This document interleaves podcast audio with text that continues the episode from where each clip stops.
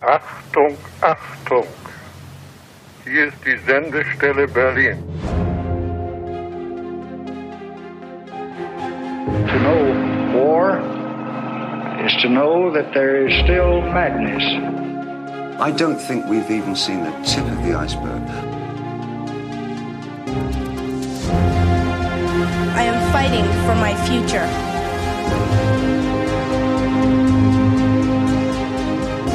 We are fortunate to be alive at this moment in history. Nun, diese Geschichten sind ungefähr 20 Jahre zurück. Warum soll man denn nicht die Wahrheit sagen? Langzeitläufer. 120 Jahre in 120 Folgen. Hallo, liebe Zeitreisende, herzlich willkommen im Jahr 1933. Unsere Zeitmaschine im Audioformat, die dieser kleine Podcast hier darstellt, ist gestartet im Jahr 1910, arbeitet sich Monat für Monat vor ins Jahr 2030. Noch einfacher. Ihr hört einen Geschichtspodcast in 121 Folgen. Jede Folge behandelt ein Jahr Weltgeschichte von 1910 bis 2030. Und jetzt sind wir im Jahr 1933. Und bei den meisten wird das Jahr schon eher ungut geklingelt haben. Das ging mir natürlich nicht anders. Ich habe mich auch immer so ein bisschen um die Vorbereitung gedrückt, weil, ach ja, das braucht man eigentlich im Moment nicht noch zusätzlich, sich mit dieser wirklich ekligen Zeit des Nationalsozialismus auseinanderzusetzen, wenn in unserer Gegenwart, also im Jahr 2023, in dem diese Folge hier aufgenommen wird, eh schon so viel, sagen wir mal, Unerfreuliches los ist, euphemistisch gesagt. Andererseits, für mich gesprochen, ist es so, dass ich schon viel aus der Beschäftigung mit diesen dunklen 30er Jahren mitnehme. Und zwar den ewigen Widerstreit der verschiedenen Veranlagungen im Menschen, also einerseits die soziale Veranlagung zu kooperieren, einander zu unterstützen und andererseits die Veranlagung, sich Machtpotenziale über andere zu verschaffen und damit nicht gut umzugehen. Und in diesem Widerstreit, also in der historischen Ausformung dieses ewigen menschlichen Widerstreits, wie er sich im 20. Jahrhundert ja leider immer wieder zeigt, sieht man auch immer, dass diese Seite des Menschen, die Ideen entwickelt, um eben doch auf gute, konstruktive, friedliche Weise miteinander zu leben, nie ganz tot zu kriegen war, egal wie die Verhältnisse waren und egal wie gleichgeschaltet ein großer Teil der Menschen war. Und das gibt einem ja vielleicht auch in diesen Zeiten eine Veranlassung, nicht unbedingt in Zynismus zu verfallen und die Energie aufzusparen, um soweit man kann, Ideen für ein nachhaltiges, friedliches Zusammenleben von Menschen mit Menschen und Menschen mit ihrer Umwelt, eingeschlossen Tiere und Pflanzen und alles, was dazugehört, zu entwickeln und voranzutreiben. Ja, wie gesagt, insofern und natürlich auch aus vielen anderen Gründen finde ich es sehr interessant, mich mit den 30er Jahren zu beschäftigen für diesen Podcast. Und ich hoffe, es geht euch auch so. Heute dreht sich natürlich viel um Faschismus, spezifisch der Faschismus des Nationalsozialismus. Und unter anderem gibt es einen kleinen Exkurs zum Thema Faschismus und Religion, was vor allen Dingen mit dem Buch des Jahres zu tun hat. Das ist nämlich Wilhelm Reichs Massenpsychologie des Faschismus. Wer jetzt sofort an Kate Bushs Song äh, Cloudbusting denken muss, liegt genau richtig. Wilhelm Reich ist der Typ, der später mit der Orgonenergie um die Ecke kam. Also der Orgasmusenergie, der sexuellen Energie, die den besseren Menschen schaffen soll oder die es Menschen ermöglichen soll, eben die soziale Seite mehr rauszuholen und äh, weniger die destruktive Seite. Ziemlich abgefahren. Auch die Biografie zum Jahr kommt nicht ganz ohne Faschismus aus. Ich habe mir nämlich einen Deutschen ausgesucht, und zwar Karl Lagerfeld, der später über sein Geburtsjahr gesagt hat, ich bin in einem schrecklichen Jahr geboren. Und übrigens das Jahr auch immer mal wieder aufs Jahr 1938 verlegt hat. Wahrscheinlich eher aus Eitelkeit, aber vielleicht auch, weil 1933 wirklich irgendwie kein Jahr ist, in dem man geboren worden sein möchte. Ach ja, eine letzte Sache noch. Ihr könnt mich natürlich auch immer mit Bewertungen unterstützen, beziehungsweise den Podcast. Das hilft ganz viel. Also los, dann mal rein ins schreckliche Jahr. Und dazu vielleicht erstmal ein kleines Schlaglicht, eine Anekdote, die sich ereignet am 30. Januar 1933, dem Tag von Hitlers Ernennung zum Reichskanzler. An diesem Tag verlässt nämlich der Schriftsteller Josef Roth Deutschland und in einem Brief an Stefan Zweig urteilt er, Inzwischen wird es Ihnen klar sein, dass wir großen Katastrophen zutreiben. Abgesehen von den privaten, unsere literarische und materielle Existenz ist ja vernichtet, führt das Ganze zum neuen Krieg. Ich gebe keinen Heller mehr für unser Leben. Es ist gelungen, die Barbarei regieren zu lassen. Machen Sie sich keine Illusionen. Die Hölle regiert. Ja, was ist da los am 30. Januar 33 in der kaputten Weimarer Republik? Dazu vielleicht erstmal noch ein Rückblick aufs Jahr 1932. Wir erinnern uns, Weimar liegt am Boden, beziehungsweise die Weimarer Demokratie. Eine stabile Regierung ist seit Jahren nicht mehr möglich. Es wird zunehmend mit Notverordnungen regiert.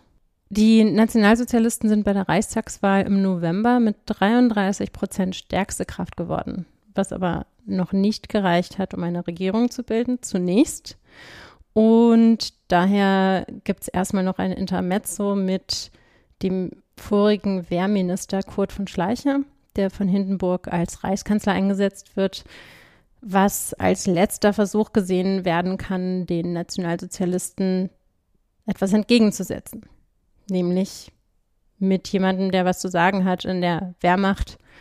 Und gleichzeitig wird noch geschaut, mit den Gewerkschaften zusammenzuarbeiten, um auf irgendeine Weise ein Lager gegen Hitler zusammenzukriegen. Tatsächlich sieht es auch zeitweilig gar nicht so gut aus.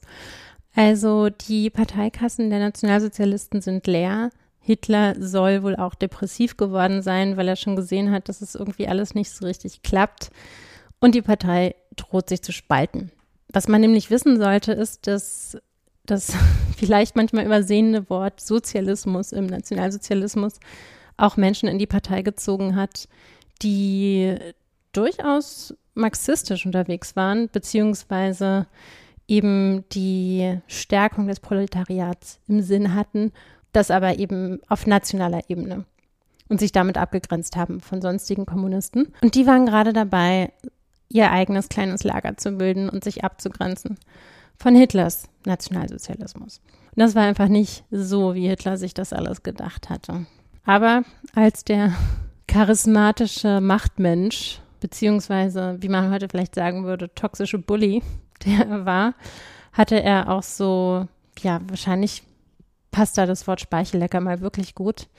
Oder auch, sagen wir, Fans. Aus diesem Hitler-Fanlager kommt unerwartete Hilfe. Ein sehr einflussreicher Hitler-Fan, Joachim von Ribbentrop, Ehemann der Henkel-Erbin. Und ja, es geht um Sekt. Auf jeden Fall äh, dieser in eine Sektdynastie eingeheiratete möchte gern Adlige, der sich mit seiner Heirat auch gleich mal einen Adelstitel besorgt hat durch Adoption. Der hat eine Villa in Dahlem und darin wird ab jetzt die Verschwörung geplottet, um Hitler zu unterstützen. Mit im Boot ist zu allem Überfluss auch noch der angeblich auch intellektuell jetzt nicht ganz so schnelle Oskar von Hindenburg, der als Bote immer mal wieder zu seinem Vater geschickt wird von den Verschwörern. Hindenburg ist davon zunächst nicht besonders beeindruckt, aber die Verschwörung nimmt ihren Lauf und ist vor allem zur richtigen Zeit am richtigen Ort. Als Schleicher das nicht mehr schafft, eine Mehrheit zu finden im Parlament und am 28. Januar tritt Schleicher zurück. Und jetzt knallen natürlich in Dahlem die Henkel-Sektkorken. Franz von Papen reitet zu Hindenburg und schlägt ein konservatives Kabinett vor. Der Trick dabei ist, dass er sagt, dass da eh nur zwei, drei Quotennazis drin sind und dass Hindenburg keine Angst haben muss. Also Hitler ist zwar mit dabei, Göring auch, aber das Versprechen ist, Hitler einzuhegen. Und Hindenburg kauft das, abgesehen davon hat er auch nicht wirklich eine andere Wahl. Und obendrauf noch wurde ein Gerücht gestreut, nachdem Schleicher die Verhaftung Hindenburgs geplant habe. Was natürlich Quatsch war, aber das fand Hindenburg dann auch nicht so gut oder war stark verunsichert. Auf jeden Fall wird Hitler zwei Tage später, am 30. Januar, neuer Reichskanzler und somit Chef des letzten Präsidialkabinetts, was aber auch eigentlich gar nicht den Namen verdient. Zwei Tage später wird nämlich durch Hindenburg der Reichstag aufgelöst.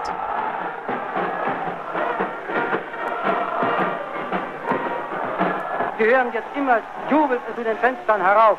Im Leben immer weiter die Fackeln, der ganze Platz, der ganze Kaiserplatz ist wie in, ein, wie in Tageshelle getaucht. Ein wunderbares Bild. Diese gereckten Arme, das Heilrufen. Ja, das war ein Originalton vom 30. Januar 1933. Und nach dieser Machtübernahme lassen die Nationalsozialisten auch nichts anbrennen. Also zuerst mal gibt es einen Fackelzug. Ungefähr 15.000 Mitglieder von SA, SS und Stahlhelm ziehen mit durchs Brandenburger Tor. Gleichzeitig ruft die KPD zum Generalstreik auf, was aber eigentlich ein letztes Aufbäumen nur ist, weil von jetzt an wirklich gnadenlos alle politischen Gegner ausgeschaltet werden. Und ausgeschaltet heißt jetzt nicht mit besseren Argumenten niedergeredet, sondern verfolgt und im weiteren Verlauf ja dann auch in Konzentrationslager gesteckt. Auf allen Ebenen sind die Nationalsozialisten schnell dabei, auf eine Gleichschaltung der Bevölkerung hinzuwirken. Auf jeden Fall ist das erklärte Ziel, wie ja auch schon in Mein Kampf vorher angekündigt, die Herstellung einer sogenannten einheitlichen Volksgemeinschaft, in der wirklich alle Unterschiede nivelliert werden sollen. Also alle sollen die gleiche politische Einstellung haben, und zwar die nationalsozialistische, die gleiche soziale Einstellung, und zudem sollen auch alle individuellen Eigenarten und die sogenannten rassischen Unterschiede ausgemerzt werden. Natürlich wird dazu auch in Presse- und Versammlungsfreiheit eingegriffen. Es ist eine ganze Medienmaschinerie, die Goebbels da anstößt. Und die PR sagt, dass das Ganze eine Erlösung nach dem Albtraum des Marxismus sei. Was natürlich eine glatte Lüge ist. Erstens gab es natürlich nie eine marxistische Regierung in der Weimarer Republik. Und zweitens waren viele der Besserungen, die dann in der Nazizeit zu spüren waren, das Ergebnis der Politik der Sozialdemokraten. Ebenso übrigens wie die Pläne für die Autobahn. Diese Lügen wären eigentlich ganz einfach zu entlarven gewesen und wer genau hingeschaut hat, hat das natürlich auch gesehen, wie er eben äh, dieses Zitat von Josef Roth auch zeigt oder Quellen vieler anderer Zeitgenossen, die genau verstanden haben, was da passiert ist. Und wer aber nicht nachdachte oder nicht nachdenken wollte oder nachdachte und das doch eigentlich ganz gut fand, was Hitler da so als dunkler Zauberer mit den Massen vorhatte. So konnte man das vielleicht verstehen. Also wer in eine dieser Kategorien fiel, konnte vermutlich durchaus mitgerissen werden von Reden wie dieser hier. Aus der Regierungserklärung Hitlers vom 2. Februar 1933, übertragen durch alle deutschen Rundfunksender. Aufruf an das deutsche Volk. Über 14 Jahre sind vergangen seit dem unseligen Tage, da von inneren und äußeren Versprechungen verblendet das deutsche Volk der höchsten Güte unserer Vergangenheit, des Reiches, seiner Ehre und seiner Freiheit vergaß und dabei alles verlor. Seit diesen Tagen des Verrates hat der Allmächtige unserem Volk seinen Segen entzogen. 14 Jahre Marxismus haben Deutschland ruiniert. Ein Jahr Bolschewismus würde Deutschland vernichten. Das Erbe, das wir übernehmen, ist ein furchtbares. Die nationale Regierung wird mit eiserner Entschlossenheit und zähester Ausdauer folgenden Plan verwirklichen. Binnen vier Jahren muss der deutsche Bauer der Verelendung entrissen sein. Binnen vier Jahren muss die Arbeitslosigkeit endgültig überwunden sein. Außenpolitisch wird die nationale Regierung ihre höchste Mission in der Wahrung der Lebensrechte und damit der Wiedererringung der Freiheit unseres Volkes sehen. Wir Männer dieser Regierung fühlen uns vor der deutschen Geschichte verantwortlich für die Wiederherstellung eines geordneten Volkskörpers und damit für die endgültige Überwindung des Klassenwahnsinns und Klassenkampfes. Die Regierung der nationalen Erhebung will arbeiten und sie wird arbeiten. Die Parteien des Marxismus und seine Mitläufer haben 14 Jahre lang Zeit gehabt, ihr Können zu beweisen. Das Ergebnis ist ein Trümmerfeld. Nun, deutsches Volk, gib uns die Zeit von vier Jahren und dann urteile und richte uns. Ja, also in vier Jahren will Hitler dem Volk die Sterne vom Himmel holen. Äh, übrigens, was ich jetzt noch gar nicht gesagt hatte, diese ganze Diskussion um den Begriff Machtergreifung oder Machtübernahme oder Machtübergabe, das ist so umstritten, weil man natürlich einerseits nicht den Nationalsozialisten den Credit geben möchte, die Macht heroisch ergriffen zu haben. Das haben sie nämlich selbst so verkauft, beziehungsweise ähm, haben sie auch selber lieber Übernahme gesagt als Ergreifung, damit das alles legitimer erschien. Und Machtübergabe wird gerne gesagt von einigen HistorikerInnen, weil darin ja steckt, dass eigentlich die Macht durchaus übergeben wurde. Dass es jetzt äh, kein gewaltsamer Putsch war, sondern eben ein Ränkespiel, was dazu geführt hat, dass die Macht übertragen wurde und dass ja durchaus große Teile der deutschen Bevölkerung dem wohlgesonnen gegenüberstanden. Auf jeden Fall nehmen die Ereignisse weiter ihren Lauf. In der Nacht zum 28. Februar brennt der Reichstag, was den Linken angehängt wird. Die darauf folgende Reichstagsbrandnotverordnung und später das Ermächtigungsgesetz, mit dem der Reichstag komplett entmachtet wird, besiegeln das Ende der Demokratie. Und was jetzt folgt, ist eigentlich eine Herrschaft der Gewalt und Willkür, Grundrechte sind außer Kraft gesetzt. Die Verfolgung politischer Gegner wird legal und nochmal brutaler. Also man hat kein Recht auf einen Anwalt oder sonst was oder erklärt zu bekommen, warum man jetzt festgehalten wird. Man kann sich da einfach jeden schnappen, der irgendwie unliebsam auffällt und alles mit ihm oder ihr machen, was man möchte. Am 1. April 33 beginnt auch schon ein dreitägiger Boykott jüdischer Geschäfte und die Entrechtung und gesellschaftliche Isolation und Enteignung von jüdischen Menschen in Deutschland nimmt ihren Lauf.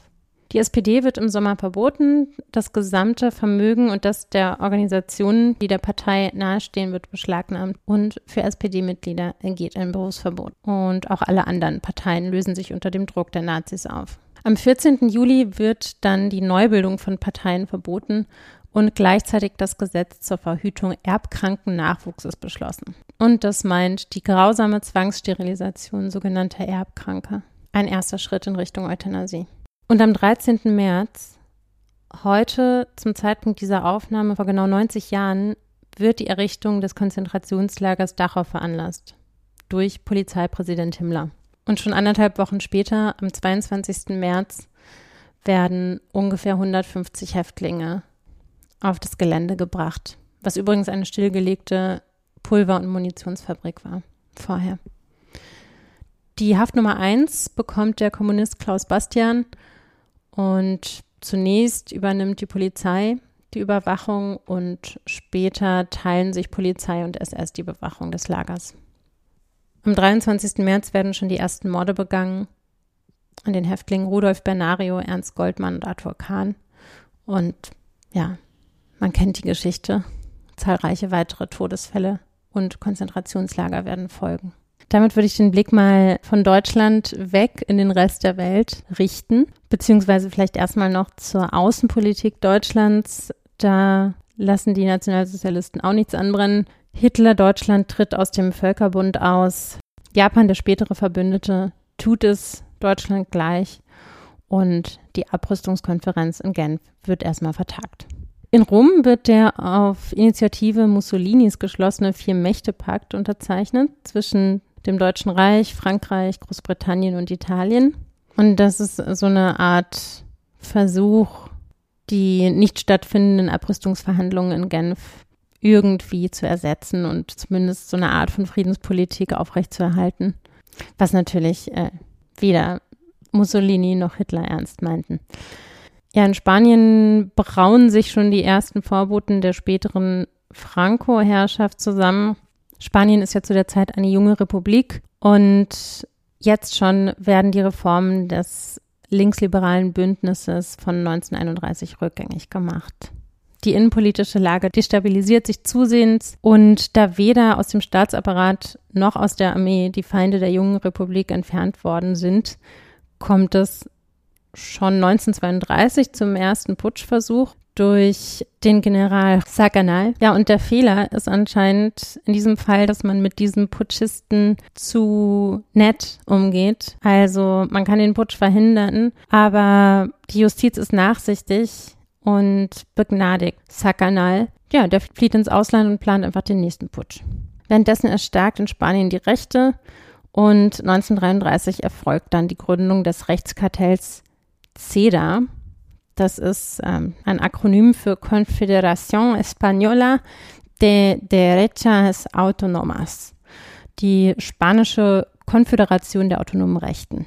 Und das meint eine reaktionär-katholische Sammlungsbewegung, ja, und diese CEDA ist im Prinzip von 33 bis 36 die Trägerin der antirepublikanischen Konterrevolution. Außerdem wird die Falange-Partei durch José Antonio Primo de Rivera gegründet. Wenn der Name jetzt was klingeln lässt, das ist der Sohn des abgesetzten Diktators, übrigens ein großer Bewunderer Hitlers. Ja, und am 19. November 33 gewinnen diese beiden Parteien zusammen mit den Monarchisten die Mehrheit für ein Rechtsbündnis. Unter der neuen Regierung werden dann die republikanischen Reformen und progressiven Gesetze Stück für Stück abgebaut und die Lager verschärfen sich. Also sowohl die spanischen Rechten als auch die Linken sind im vollen Kampfmodus, nur dass das letztlich dazu führt, dass irgendwann fast alle prominenten Anführer der spanischen Linken im Gefängnis sitzen. Die Situation eskaliert so richtig in einen Generalstreik als drei als ultrareaktionär bekannte Mitglieder der CEDA ins Kabinett aufgenommen werden. Und dieser Streik artet dann in einen bewaffneten Aufstand aus, gegen den Kolonialtruppen eingesetzt werden. Hier macht sich ein junger General verdient, General Franco, der den Aufstand nach nur zwei Wochen niederschlägt. Damit kennen in Spanien genau die profeudalistischen Verhältnisse zurück, die gerade erst abgeschafft worden waren und das traurige Zwischenergebnis sind 2000 Tote und 30.000 Gefangene, Arbeiter und Liberale. Ja, das waren die ersten Stationen auf dem blutigen Weg in den Bürgerkrieg. Reisen wir damit mal ganzes Stück ostwärts und schauen nach China. Dort erhebt sich eine Rebellenregierung gegen die Kuomintang, die sogenannte Fujian-Rebellion. Gleichzeitig werden sowohl China als auch Japan in diesem Jahr von schweren Erdbeben erschüttert. Am 3. März gibt es das Sanriko-Erdbeben. Dabei sterben 3000 Menschen in Japan. Und am 25. August in China das Dixie-Erdbeben, das dort 9000 Menschen tötet. Und nochmal ein bisschen am Erdball gedreht, auch in Lateinamerika ereignet sich eine schwere Naturkatastrophe. Ein Hurricane zerstört dort die mexikanische Stadt Tampico komplett. Aber bevor wir jetzt abdriften äh, auf den amerikanischen Kontinent, erstmal nochmal zurück nach Asien, genau gesagt nach Indien. Dort protestiert Gandhi mal wieder im Hungerstreik gegen das Kastenwesen und wird wieder mal verhaftet. Und äh, kleine Anekdote zum Auflockern der dunklen Nachrichten. Ein junger Abenteurer und Motorradfahrer aus Österreich erreicht Indien auf dem Landweg.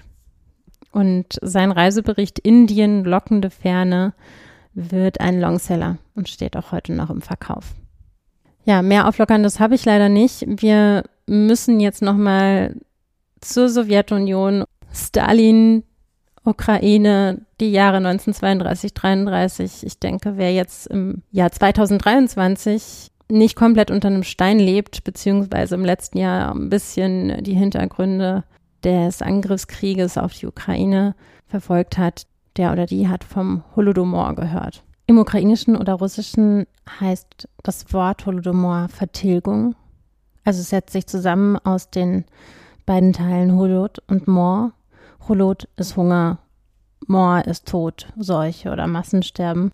Und Vertilgung ist ja treffend, weil dieses Wort Holodomor für eine Hungerkatastrophe steht, die sich 1932 und 1933 in weiten Teilen der Sowjetunion ereignet hat und vor allem die Ukraine sehr stark getroffen hat und vor allen Dingen keine Naturkatastrophe war, weil irgendwie ein Sturm über die Lande gefegt ist und das Korn abgeräumt hat, sondern von Stalin ganz gezielt herbeigeführt wurde. Also einerseits aus Unfähigkeit, also weil eben diese Kollektivierung hinten und vorne nicht aufging, das noch verbunden mit dem wütenden Kulakenhass, also der Hass gegen die ländliche Bevölkerung, eigentlich gegen die Großgrundbesitzer, aber letztlich gegen alles, was irgendwie mit Landwirtschaft zu tun hatte. Für die Ukraine ist dieser Holodomor ein kollektives Trauma und wurde wegen des Mutwillens Stalins beim Herbeiführen dieser Hungerkatastrophe und natürlich aus gegebenem Anlass im Winter 2022, also vor ein paar Monaten, als Genozid anerkannt. Was man auf jeden Fall auch betonen muss, bevor ich in die Details gehe, ist, dass in Kasachstan zum Beispiel im Verhältnis zur Bevölkerung die meisten Menschen an dieser Hungerkatastrophe, die durch Stalin herbeigeführt wurde, beziehungsweise durch sein Regime, äh, sterben. Und es ist auch so, dass beispielsweise im Wolga-Gebiet, im Nordkaukasus oder anderen Regionen der Sowjetunion ganze Dörfer aussterben.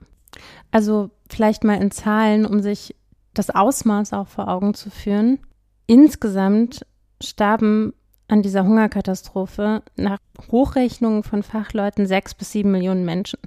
Hochrechnungen, weil natürlich keine verlässlichen Aufzeichnungen geführt wurden und die Führung in Moskau das auch eher vertuschen wollte. Aber ja, man geht von sechs bis sieben Millionen Menschen in der gesamten Sowjetunion aus, davon 3,5 Millionen in der Ukraine, zwei Millionen in Kasachstan und weitere Hunderttausende im Nordkaukasus, an der Wolga und in Westsibirien. Also wie gesagt, in der Ukraine sterben 3,5 Millionen Menschen. Man stelle sich vor, die Gesamtbevölkerung Berlins würde binnen eines Jahres verhungern. Ich bin ja in Berlin aufgewachsen und also ich, ich kann die Vorstellung kaum aushalten, wenn, wenn ich mir das vor Augen führe. Mal angenommen, man hätte sowas überlebt, dass fast die gesamte Heimatstadt komplett stirbt, kollektiv stirbt.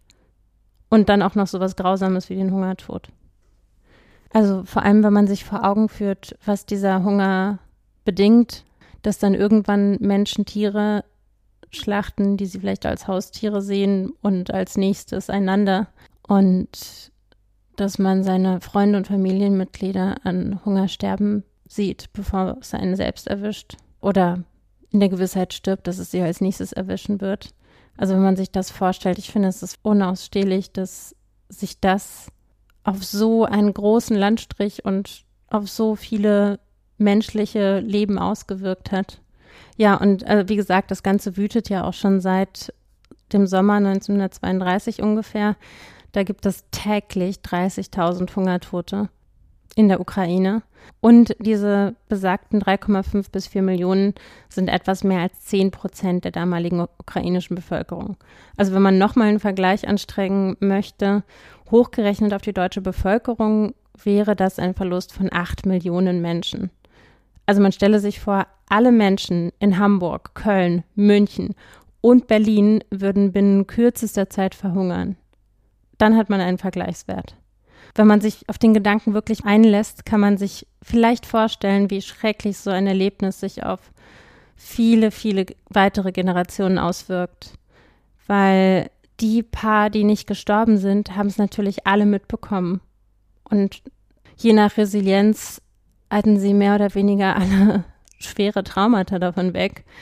Und sowas verläuft sich ja nicht in einer einzelnen Generation. Insofern kann ich aus vielen Gründen, aber auch vor allem aus dem Grund recht gut verstehen, dass man, dass ein Großteil der heutigen ukrainischen Bevölkerung alles daran setzt, dass Putin sich da nicht durchsetzt und dass der damalige Schreck sich niemals wiederholt.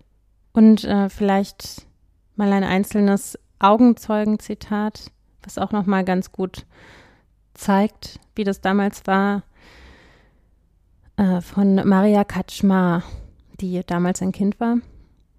Es gab absolut nichts zu essen. Wir aßen Gras. Meistens aßen wir Pfannkuchen aus Blättern und erfrorenen Kartoffeln, die unsere Nachbarin uns gab. So hat sie uns gerettet.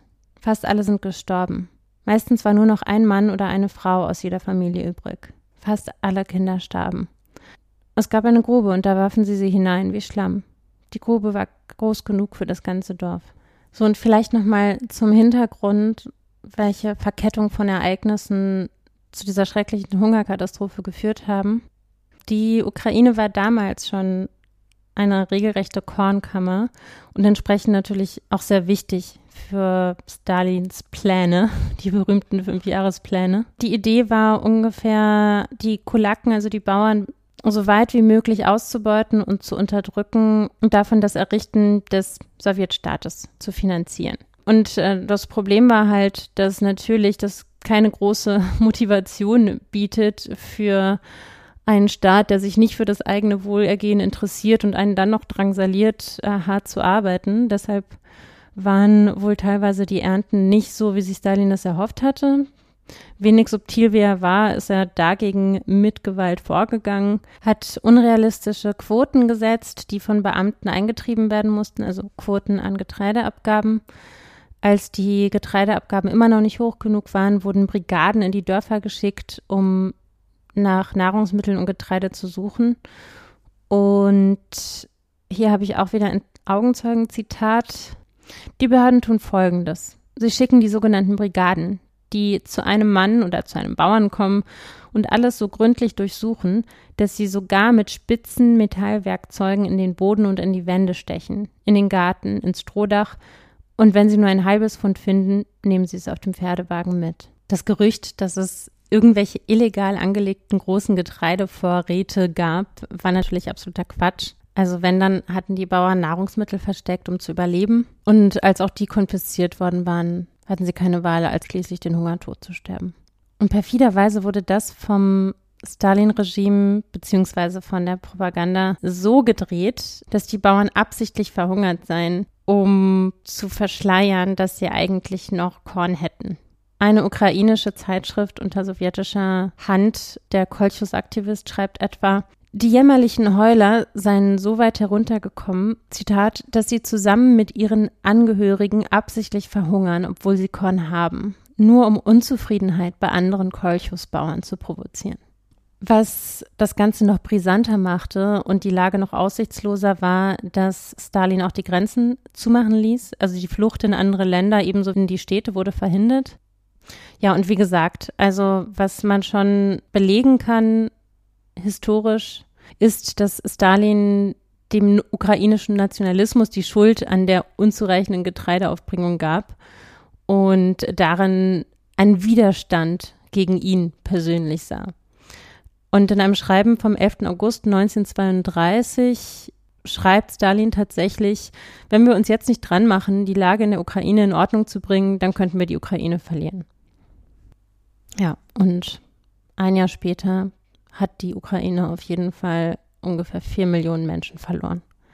Wie schon gesagt, also die Folge waren natürlich bei den noch Überlebenden äh, kollektive Traumata, aber natürlich war da auch keine gute Gesellschaftsstruktur mehr hervorzufinden. Also Diebstahl, Mord, Gewalt nahmen natürlich zu. Man misstraute einander und es machte sich so eine Resignation breit. Also Beobachter und Zeitzeugen beschrieben, dass Menschen ihr eigenes Leben als völlig gleichgültig einschätzten, also eigentlich schon totale Depression und Resignation und auch das Leid anderer ignorierten. Aber, und hier haben wir wieder auch die andere Regung des Menschlichen, es ist auch so, dass viele nur aufgrund sozialer Beziehungen überlebt haben.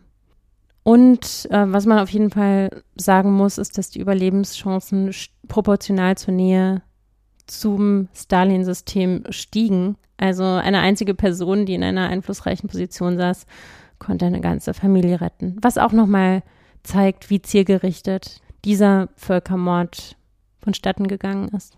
Und wie mittlerweile vermutlich viele wissen, wird dieser politische Aspekt des Holodomor vom heutigen Russland noch immer geleugnet. Was belegt ist, ist, dass immer wieder auch ausländische Berichterstatter umkamen, die über den Holodomor berichtet haben. Zum Beispiel der Journalist Gareth Jones, der schon 1932 über den Holodomor berichtete, wurde vermutlich vom sowjetischen Innenministerium ermordet. Und zum Abschluss vielleicht nochmal ein Zitat eines Historikers, der schon 2007 die These vertreten hat, dass sich beim Holodomor um einen Völkermord handelte, beziehungsweise der bei aller Diskussion um die juristische Beurteilung im Sinn der UN-Völkermordskonvention ganz klar sagt, dass Stalin die Bauern der Ukraine jeglicher Lebensgrundlage beraubt hat und sie wissentlich verhungern ließ. Und sein Zitat fasst eigentlich alles nochmal ganz gut zusammen. Bemerkenswert ist, dass es aus dem Jahr 2007 stammt. Für Stalin war der Holodomor nicht nur ein Instrument, um die Bauern zu disziplinieren, sondern auch eines, um in der Ukraine alle Träume von Autonomie oder gar Selbstständigkeit ein für alle Mal zu zerstören. Wie wir heute wissen, ist dies nicht gelungen. Ja, und auch jetzt im Jahr 2023, nochmal 16 Jahre nach diesem Zitat, weiß man, dass sogar nach einem Jahr Krieg das immer noch nicht geklappt hat. Nach äh, diesem diesmal recht ausführlichen Teil zur Sowjetunion mal rübergeschaut in die USA. Diese erkennen in diesem Jahr die Sowjetunion an und nehmen diplomatische Beziehungen auf. Und die USA haben auf jeden Fall ausreichend eigene Probleme. Nach wie vor halten die katastrophalen Folgen der Wirtschaftskrise an. Immer wieder sind staatliche Eingriffe wie die Bank Holidays oder auch nationale Ausnahmeregelungen nötig. Roosevelt gibt sein Bestes, um die Abwärtsspirale abzumildern. Am 4. März prägt er den berühmten Satz The only thing we have to fear is fear itself, womit er ja eben zumindest psychologisch die Bevölkerung so weit kriegt, dass sie nicht irgendwelchen radikalen Faschisten hinterherlaufen, so wie in Europa. Aber das ändert natürlich nichts daran, dass es großen Teilen der USA wirklich sehr, sehr schlecht geht. Und äh, wie Freud ja im Unbehagen in der Kultur schon erkannt hat, beziehungsweise braucht es da wahrscheinlich gar kein Freud für. Wo Not ist, ist auch Alkohol und das sieht man jetzt auch in den USA ein und hebt die Prohibition auf, nachdem eh schon mehrere Bundesstaaten angesichts von Schwarzhandel und Gesetzlosigkeit damit vorangegangen waren. So, damit würde ich den Politikteil mal abschließen. Kommen wir zu Wissenschaft und Fortschritt. Hier auf jeden Fall auch nochmal ein Nachtrag, weil das Thema Autobahnen im Podcast definitiv zu kurz kam. Es ist nämlich so, dass auf jeden Fall in Italien 1924 schon die erste Autobahn Europas eröffnet wurde, was sich die italienischen Faschisten für ihre Propaganda zunutze machten, was aber ebenso wenig wie dann später in Deutschland eigentlich ihrer Quittung zuzurechnen ist. Und Interessanterweise schreiben heute eigentlich recht renommierte Magazine wie Focus und Spiegel falsch voneinander ab oder ich weiß nicht von wem ab. Aber da findet man immer mal wieder die Info, dass die erste Autobahn Europas die 555 zwischen Köln und Bonn gewesen sei, die tatsächlich 1932, also ziemlich früh von Adenauer eröffnet wurde. Aber das stimmt eben nicht, weil die erste Autobahn nun mal durch Italien verlief und nicht durch Deutschland. Und die Ursache war in beiden Fällen nicht der Faschismus, sondern vor allem Autorennen, weil vor allem in Italien, aber auch in Deutschland und in anderen Ländern sehr große und beliebte Autorennen gefahren wurden, für die dann auch Rennstrecken gebaut wurden. Und so wurde zum Beispiel auch der Nürburgring, der ja auch die Qualität einer Autobahn hätte, schon in den 20er Jahren eröffnet, nämlich 1927. Also, das hatte überhaupt nichts mit den Nationalsozialisten zu tun. Genauso wenig wie viele andere Besserungen, die in den 30ern spürbar wurden. Das äh, meiste waren eher die Früchte der Politik der Weimarer Republik, der Sozialdemokratie vor allem, die sich dann die Nationalsozialisten einfach auf die eigene Hakenkreuzfahne schrieben. Und das, das Alberne daran war auch, dass Hitler, also beziehungsweise das nationalsozialistische Regime, die besagte 555 dann auch nochmal zur Landstraße degradierte, einfach nur damit Hitler nochmal einen ersten Spatenstich für die angeblich erste Reichsautobahn von Frankfurt über Darmstadt und Mannheim nach Heidelberg tun konnte. Immerhin waren bis Kriegsbeginn ungefähr 3000 Autobahnkilometer fertiggestellt. Also es ging auf jeden Fall weiter mit den Autobahnen im Nationalsozialismus, aber ein großer Teil davon war einfach PR. Auch bei der Bahn gibt es Fortschritte in Deutschland. Da verkürzt der fliegende Hamburger, das ist eine Bahnstrecke zwischen Berlin und Hamburg, die Reisezeit zwischen diesen Städten auf 142 Minuten, was nicht schlecht ist, also zwei Stunden und 22 Minuten gar nicht so viel langsamer als heute mit dem ICE. Und ab dem 15. Mai 33 wird dieser Schnellzug fahrplanmäßig eingesetzt. Und damit ist auch der fliegende Hamburger der schnellste fahrplanmäßige Eisenbahnzug der Welt. Und dann noch so ein paar verstreute Wissenschaft, Verkehr und Technik, Anekdoten aus der ganzen Welt. Flugpionier Charles Kingford Smith fliegt den ersten kommerziellen Flug zwischen Australien und Neuseeland in den USA wird das Spiel Monopoly erfunden und in Schottland wird mal wieder Nessie gesichtet. Damit zur Kultur. Und leider zieht sich auch hier wieder das Thema Nationalsozialismus durch. Und natürlich kommt dieser Kulturteil für das Jahr 1933 nicht ohne das Thema Bücherverbrennung aus. Und ich kann sehr gut verstehen, dass man Bücher verbrannte, weil so ein Buch ja immer die Möglichkeit gibt, Ideen bei sich aufzubewahren. Also nicht nur im eigenen Kopf, sondern auch irgendwie bei sich im Zimmer stehen zu haben und, und sich damit zu identifizieren und sich zu erweitern dadurch. Also auch durch das physische Dasein des Buches einfach. Dieser Akt, das letztlich ja wirklich das, das Beste, was die Menschen, die diese Bücher geschrieben haben, hervorgebracht haben, einfach auszulöschen und damit ja auch irgendwie die Identität sowohl derer, die die Bücher geschrieben haben, als auch derer, die sie lesen. Ja, und auf jeden Fall diese furchtbaren Bücherverbrennungen bestanden darin, dass man in Dörfern und Städten Scheiterhaufen aufbaute und da Bücher reinwarf. Die äh, Bücherverbrennungen werden in drei Phasen geteilt. Einmal die Phase von Mai bis Juni 33 äh, im Rahmen der Aktion Wieder den undeutschen Geist. Und dann noch die Phase, die davor kam, vor dem 10. Mai, der ja als Tag der Bücher Verbrennung auch bekannt ist. Und dann letztlich alles, was danach kam, also nach dem Sommer 33. Nicht studentische Bücherverbrennungen nach der Aktion wieder den undeutschen Geist waren. Es ging so vonstatt, dass in dieser ersten Phase ja massiv auf politische Feinde losgegangen wurde und im Rahmen dieser Aktionen brachen SA und SS einfach systematisch in Wohnungen ein, meistens tagsüber, haben die Einrichtungen und Arbeitsmittel von Intellektuellen kaputt gemacht, gefoltert, gemordet. Das gleiche in den Büros linker Parteien, Gewerkschaften und anderer Organisationen. Und man nahm die Bücher, die dort standen, die Akten, Broschüren, Möbel und Fahnen, hat das alles mit Benzin übergossen und angezündet.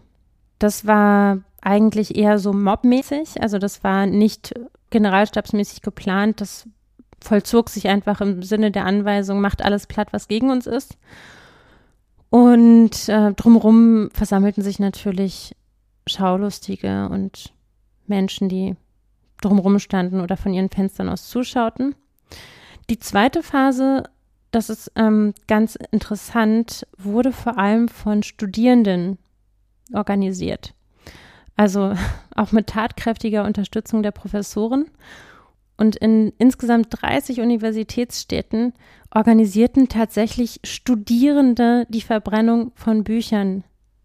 Und das waren auch noch Studierende, die zu diesem Zeitpunkt noch nicht mal Mitglieder der NSDAP waren. Also das war einfach vorauseilender Gehorsam ich würde sagen, wenn man Bücher, egal welcher Art, anfängt zu verbrennen, kann man seine Immatrikulationsbescheinigung gleich mitverbrennen. Ich finde das so absurd. Aber es zeigt natürlich auch, dass Intellektualität oder Bildung nicht vor solcher faschistischen Verblendungen, nationalistischen Verblendungen schützt. In der dritten Welle wurden dann einfach systematisch auch im Rahmen der staatlich verordneten Zensur einfach alle Bücher vernichtet, die unerwünscht waren. Es gab dann immer wieder Listen mit schädlichen und unerwünschten Schrifttum. Und da wussten alle, wo sie dran waren, was Bücher anging. Heute werden die Bücherverbrennungen nicht als zufälliges Beiwerk zur Nazi-Diktatur gesehen, sondern wirklich als wesentlicher Beitrag zur Etablierung des Regimes. Und dass die Studierenden da so stark beteiligt waren, wird unter anderem als Folge der soziohistorischen Entwicklung Deutschlands nicht erst seit 1919 gesehen.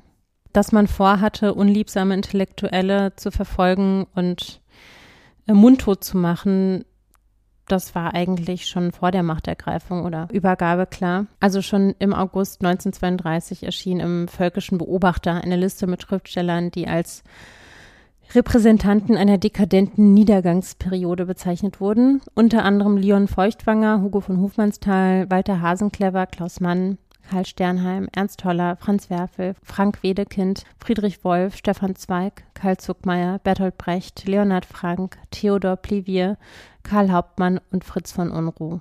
Und Josef Goebbels, der ja auch sagte, er hat keine Lust mehr auf Nachdenken, äh, ihm wird schlecht von intellektueller oder geistiger Betätigung, ging noch weiter und kündigte an, Zitat, dieses schreibende Gesindel an die Wand zu stellen.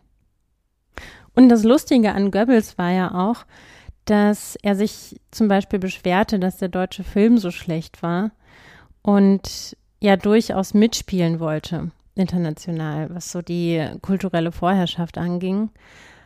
Und gleichzeitig hat man einfach alles, was in Deutschland irgendwie kreativ, interessant, intelligent war, entweder ermordet oder vertrieben oder in die innere Emigration getrieben.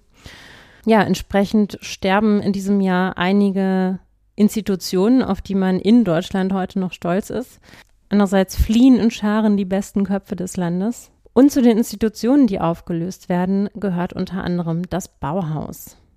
Also wir erinnern uns, 1928 hat Gropius die Leitung zunächst an Hannes Meyer übergeben. Der hat den sozialen Anspruch des Bauhauses in den Fokus gerückt, also schönes Wohnen für alle. Und unter dem sehr links stehenden Hannes Meyer radikalisierten sich auch einige StudentInnen und engagierten sich für den Kommunismus.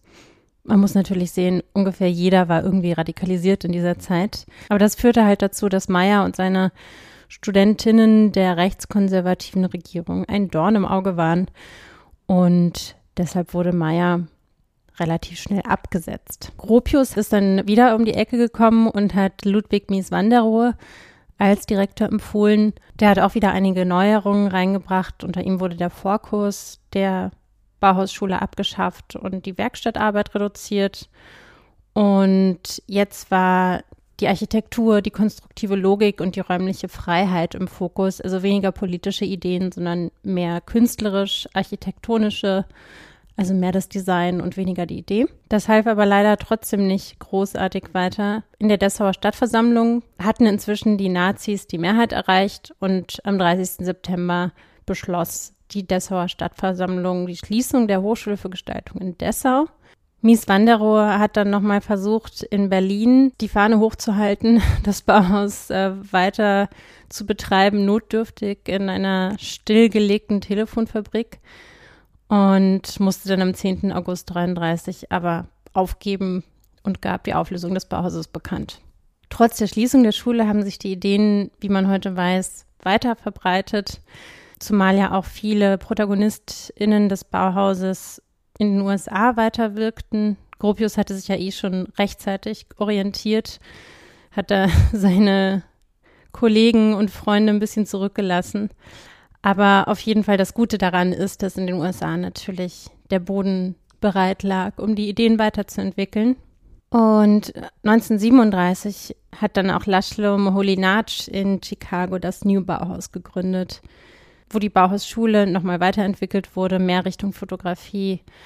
Und das hat tatsächlich auch viele amerikanische Hochschulen beeinflusst und hat die damals vorherrschende Beaux-Arts-Tradition zurückgedrängt. Und auch die Studentinnen, die aus 29 Ländern an das Bauhaus nach Dessau gekommen waren, verbreiteten die Ideen des Bauhauses natürlich in ihren Ländern weiter.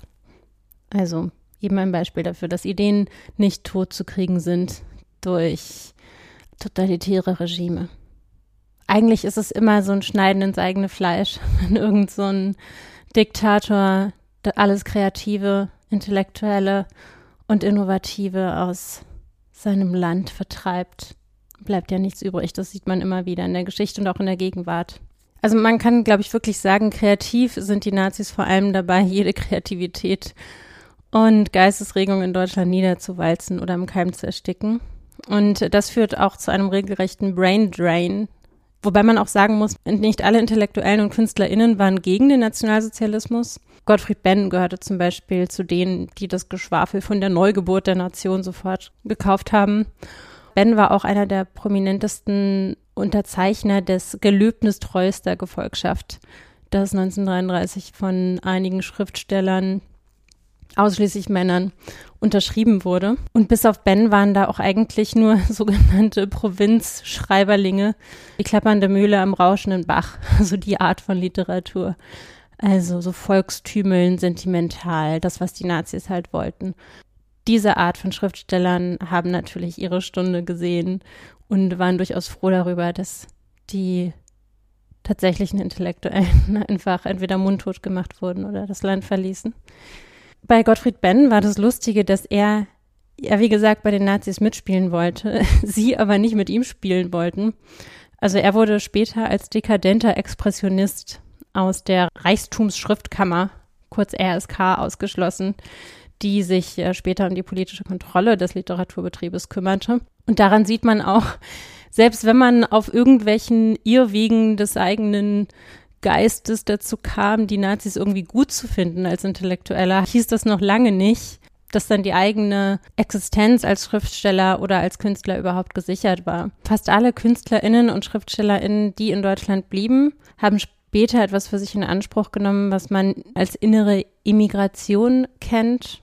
Vielleicht würde man es heute als Quiet Quitting bezeichnen. Also wenn man in einer Situation ist, die man unerträglich findet, aber keinen realen Ausweg daraus weiß oder findet und sich so innerlich von dem Außen distanziert.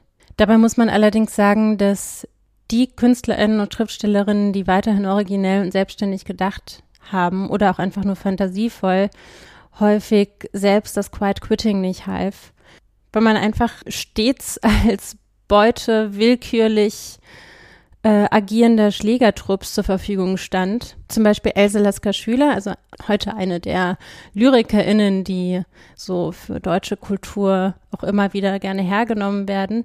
Die wurde immer wieder vor ihrem Wohnhaus abgefangen von irgendwelchen nationalsozialistischen Schlägertrupps, äh, brutal zusammengeschlagen und einmal sogar so sehr auf den Boden geschubst, dass sie sich dabei die halbe Zunge abbiss. Und das ist natürlich sehr sinnbildlich. Die Schriftstellerin, die Lyrikerin, die sich die Zunge abbeißen muss, die mundtot gemacht wird. Andere, viele gehen ins Exil, darunter Helene Weigel und Bertolt Brecht. Thomas Mann weilt zur Zeit der Machtübernahme in der Schweiz, bleibt einfach direkt da.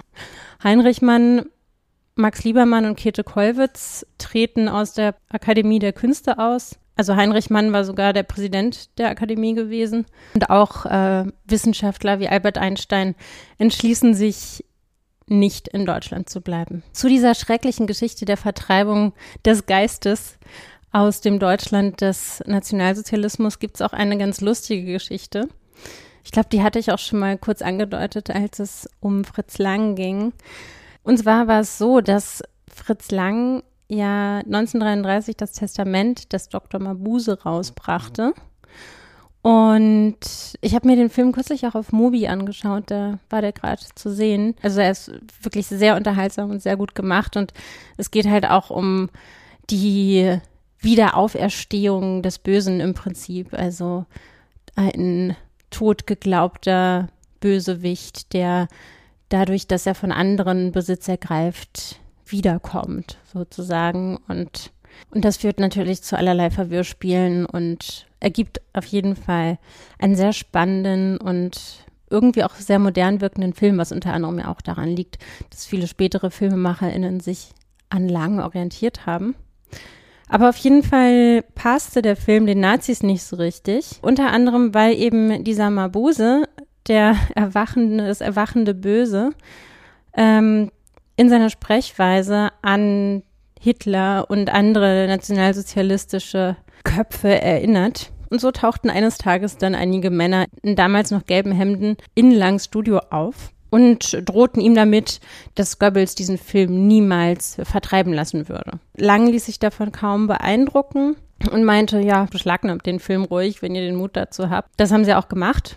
Und Lang ließ sie aber nicht einfach so gehen. Er wollte eine Entschädigung und letztlich kam es dazu, dass er zu Goebbels persönlich geschickt wurde. Dann ein paar Tage später wurde er ins Propagandaministerium geladen und es ergab sich ein viele Stunden andauerndes Gespräch zwischen Fritz Lang und Goebbels. Und er beschrieb das letztlich ziemlich kafkaesk, also dass nach endlos langen Gängen endlich er in einen riesigen Raum geführt wurde und nach ein paar Augenblicken ein sehr höflicher Mann in diesen riesigen Raum kam, der Goebbels ankündigte. Und ähm, Lang wurde in einen zweiten Raum geführt, in dem ein großer Schreibtisch war. Da saß der Minister. Der war auch sehr höflich, ging auch auf Lang zu, um ihn zu begrüßen. Und Goebbels soll gerufen haben, Herr Lang, der Führer hat einige Ihrer Filme angesehen.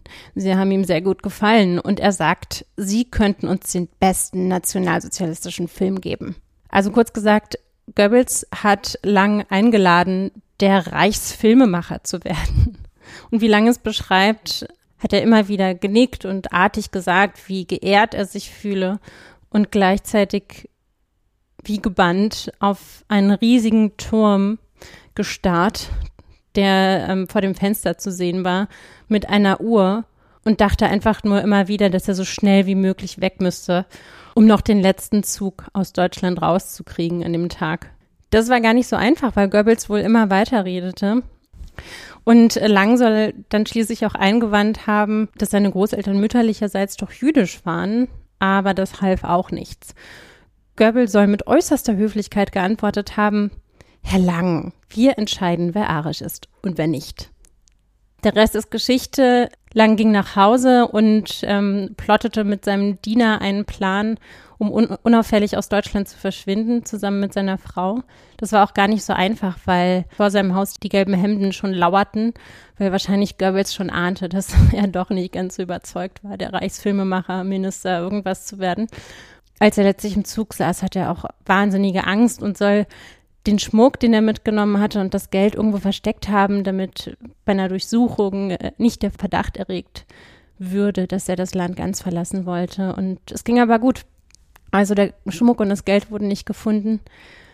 Und er schaffte letztlich die Flucht nach Paris und emigrierte von dort aus in die USA. In den USA sollte Lang noch über 20 Filme drehen und in Deutschland dann nach dem Krieg nochmal drei Filme. Darunter den berühmten Film mit Brigitte Bardot, Le Mépris, die Verachtung. Ja, und damit sind wir ja eigentlich mitten im Thema Film.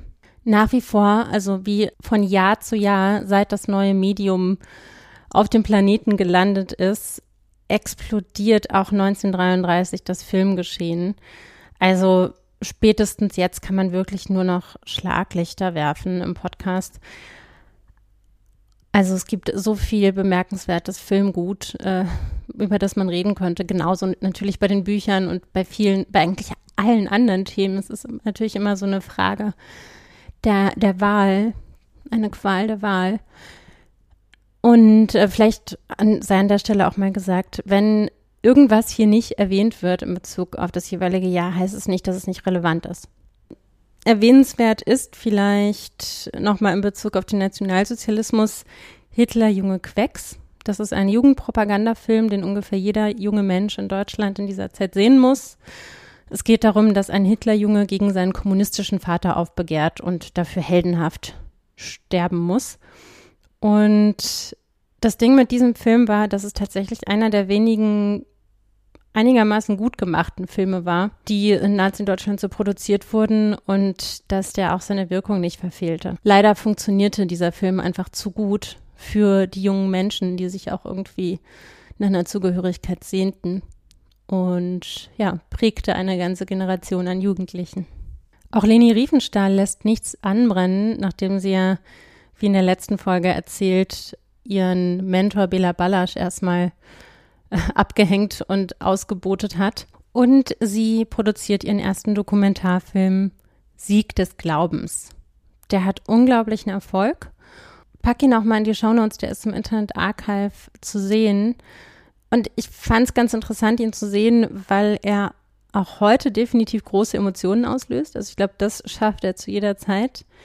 Vielleicht auch an den gleichen Stellen, die Riefenstahl intendiert hat. Also weil sie einfach mit basalen Emotionen spielt. Also sie zeigt zum Beispiel gleich am Anfang Kinder, die den Hitlergruß zeigen. Zwischendurch auch so random eine Katze reingeschnitten. Heute wäre Riefenstahl wahrscheinlich groß bei TikTok. Was halt interessant ist, man sieht diese Kinder, die da so das kleine Händchen zu diesem Gruß erheben und es ist so ein Moment von, oh Gott, sie wissen nicht, was sie tun. Also man, man will irgendwie diese kleinen Kinder vor dieser, ja, so wie in Dr. Mabuse, wabernden Gleichschaltungswelle, die da auf sie zurollt, retten, aber kann es nicht. Also man steht da so davor und denkt so, oh Gott, das ist nicht gut.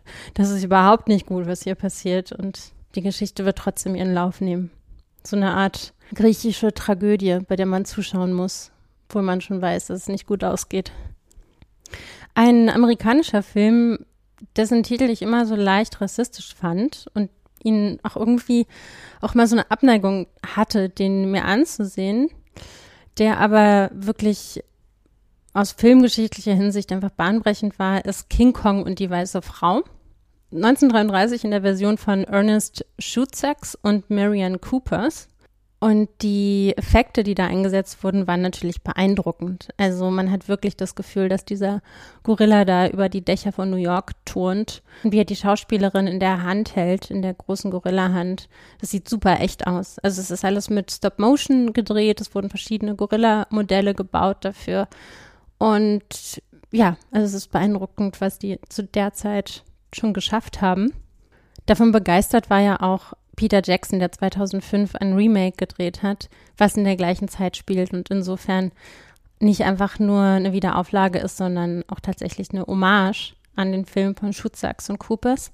Und was an der Version von 2005 auch ein bisschen sympathischer ist, ist, dass die Frau den Affen tatsächlich mag und der Affe überhaupt menschlicher wirkt, was andere Aspekte als diesen großen schwarzen Gorilla, der die weiße blonde Frau raubt, in den Vordergrund rückt. So ein bisschen Nerdwissen noch zu dem Film von 33, da waren teilweise ziemlich morbide Szenen drin, also zum Beispiel Spinnen, die einen Forscher am lebendigen Leibe auffressen. Und äh, das wurde dann ziemlich schnell wieder rausgenommen, weil man glaubte, das den Zuschauern nicht zumuten zu können. Also die meisten Versionen des frühen Films sind sehr stark zensiert. Vor allem auch im, im nationalsozialistischen Deutschland. Also Hitler war ein Riesenfan von Anfang an, hat sich den Film am laufenden Meter angeschaut, mehrere Male. Allerdings sollte der Film, wie er war, dem deutschen Volksgeist nicht so zugemutet werden und wurde letztlich nur stark zensiert unter die Leute gebracht.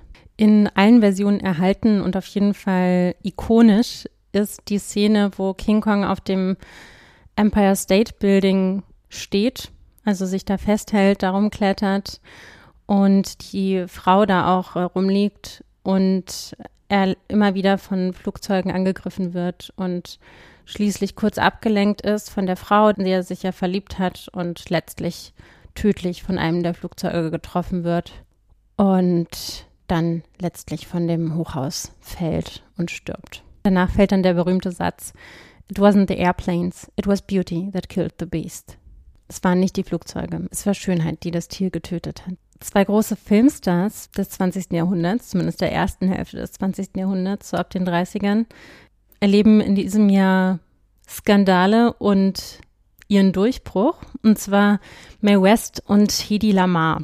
Beide werden auf ihre Weise zum Sexsymbol. Hedy Lamar wird so als schönste Frau der Welt vermarktet und Mae West ist so, dass die nahbare, selbstbewusste, sexy Frau, die immer einen guten Spruch auf Lager hat. Eine echte Ikone in dem Sinne, dass nach ihr Formen empfunden sind, die wir immer noch in unserem Alltag vorfinden. Zum Beispiel die Coca-Cola-Flasche. Die Form dieser sinnlichen, kurvigen Sanduhr Coca-Cola-Flasche soll nach der Silhouette von Mae West empfunden sein. Unwahrscheinlich kennen viele dieses Sofa aus Lippen. Also das wurde ja auch äh, tausendmal kopiert. Auf jeden Fall geht das wiederum auch auf Mae West zurück.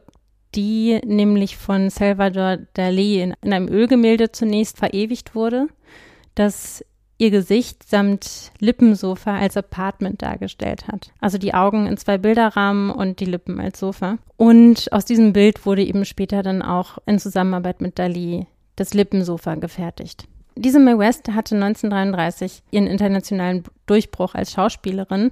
Nach einem schon recht erfolgreichen Film im Vorjahr erschienen gleich zwei Filme. Sie tat ihm Unrecht, im Englischen She Done Him Wrong und Ich bin kein Engel.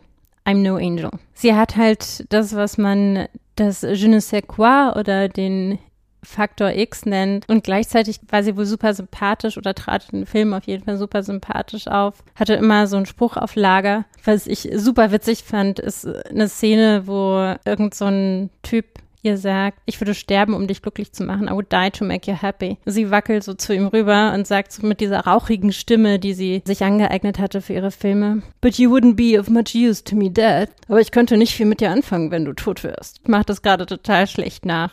Schaut es euch lieber selber mal an. Ja, also sie wird in den Filmen inszeniert oder inszeniert sich auch als die bodenständige, selbstständige, sexy Frau, die gleichzeitig glamourös und einfach überlebensgroß ist. Also gleichzeitig Star und irgendwie nahbar. Und das war neu. Und gerade das depressionsgeplagte Amerika konnte damit sehr viel anfangen. Also diese exzessive, bombastisch sinnliche Art tat den Leuten irgendwie gut. Und auch Europa war völlig beeindruckt. Die Großstädte wurden regelrecht modisch umgekrempelt durch Mae West. Dazu habe ich auch ein paar Quellen aus der Zeit. Also zum Beispiel ein Artikel vom Juli 33, und das ist jetzt auch alles aus dem Englischen übersetzt übrigens.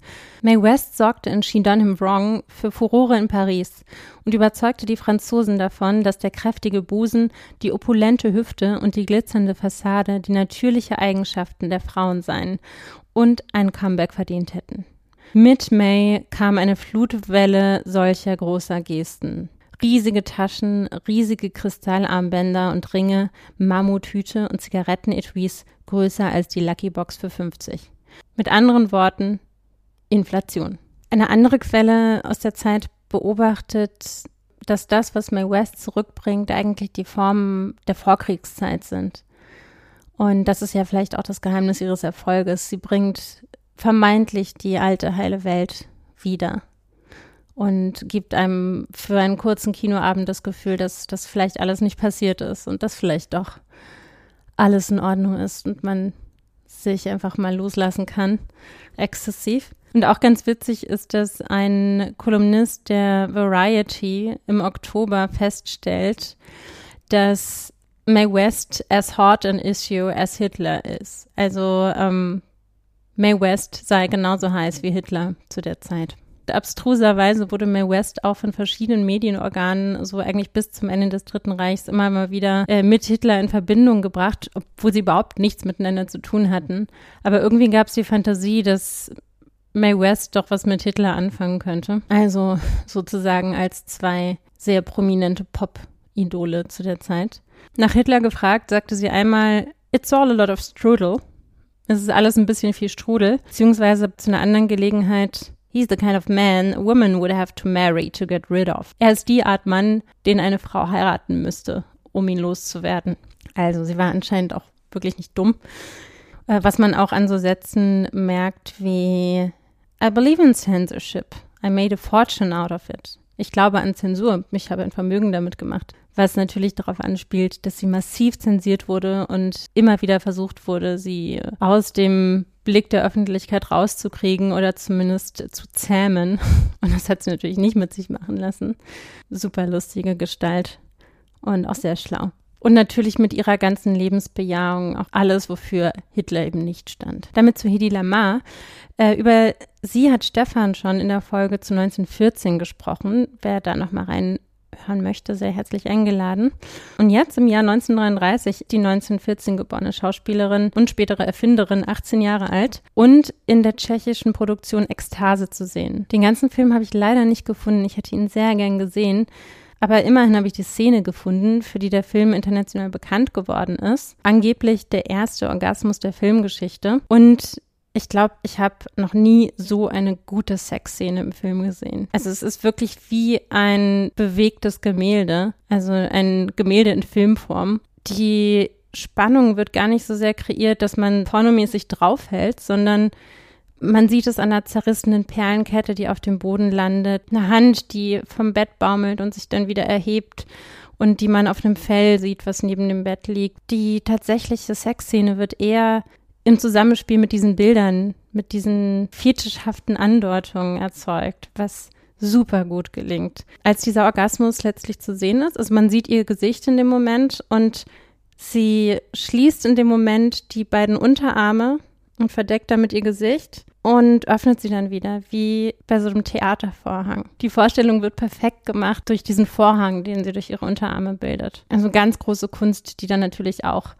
wegen dieser ganz direkt sich transportierenden Sexualität und Erotik sofort zensiert wurde. In den USA nennt man übrigens das Genre eher freizügiger Filme aus dieser Zeit die Pre-Code-Zeit.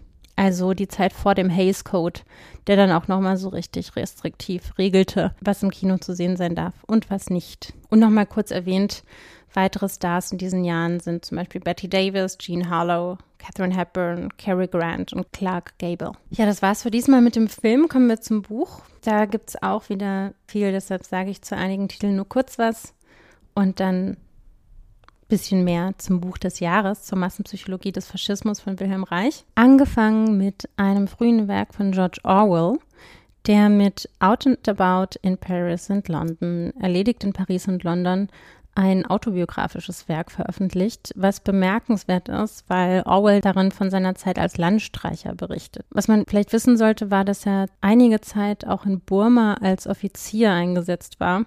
Und als er dann nach Paris zurückgekehrt ist, hatte er eine ziemlich ausschweifende Zeit. Also man kann sich ja auch vorstellen, dass es als zurückgekehrter Soldat nicht so einfach war.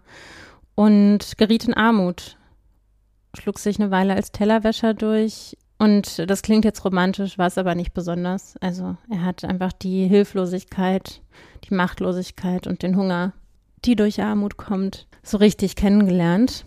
Und in seinem Buch heißt es unter anderem, es ist peinlich, hungrig auszusehen. Das reizt die Leute, einen eine reinzuwirken. Ja, außerdem erscheint der erste Teil von Thomas Manns Tetralogie Josef und seine Brüder. Und bemerkenswert ist, dass Thomas Mann sich einen Bibelstoff versucht, beziehungsweise einen Stoff der jüdischen Tradition. Und genau das zu tun zur Zeit des Nationalsozialismus und dann auch während des Zweiten Weltkriegs ist für Mann tatsächlich so eine Art, sich an, an seinem Werk festzuhalten. Also er hat auch selbst gesagt, dass er in der kontinuierlichen Arbeit an diesen vier Büchern Halt und Stetigkeit fand, wo er sie sonst nirgendwo finden konnte.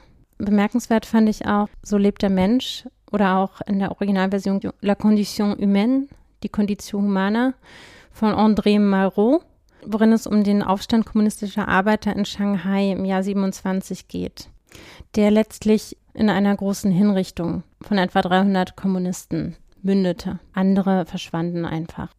Und spannend an dem Buch ist die psychologische Ebene. Also es geht sehr viel darum, wie Menschen interagieren und aus welchen Motiven.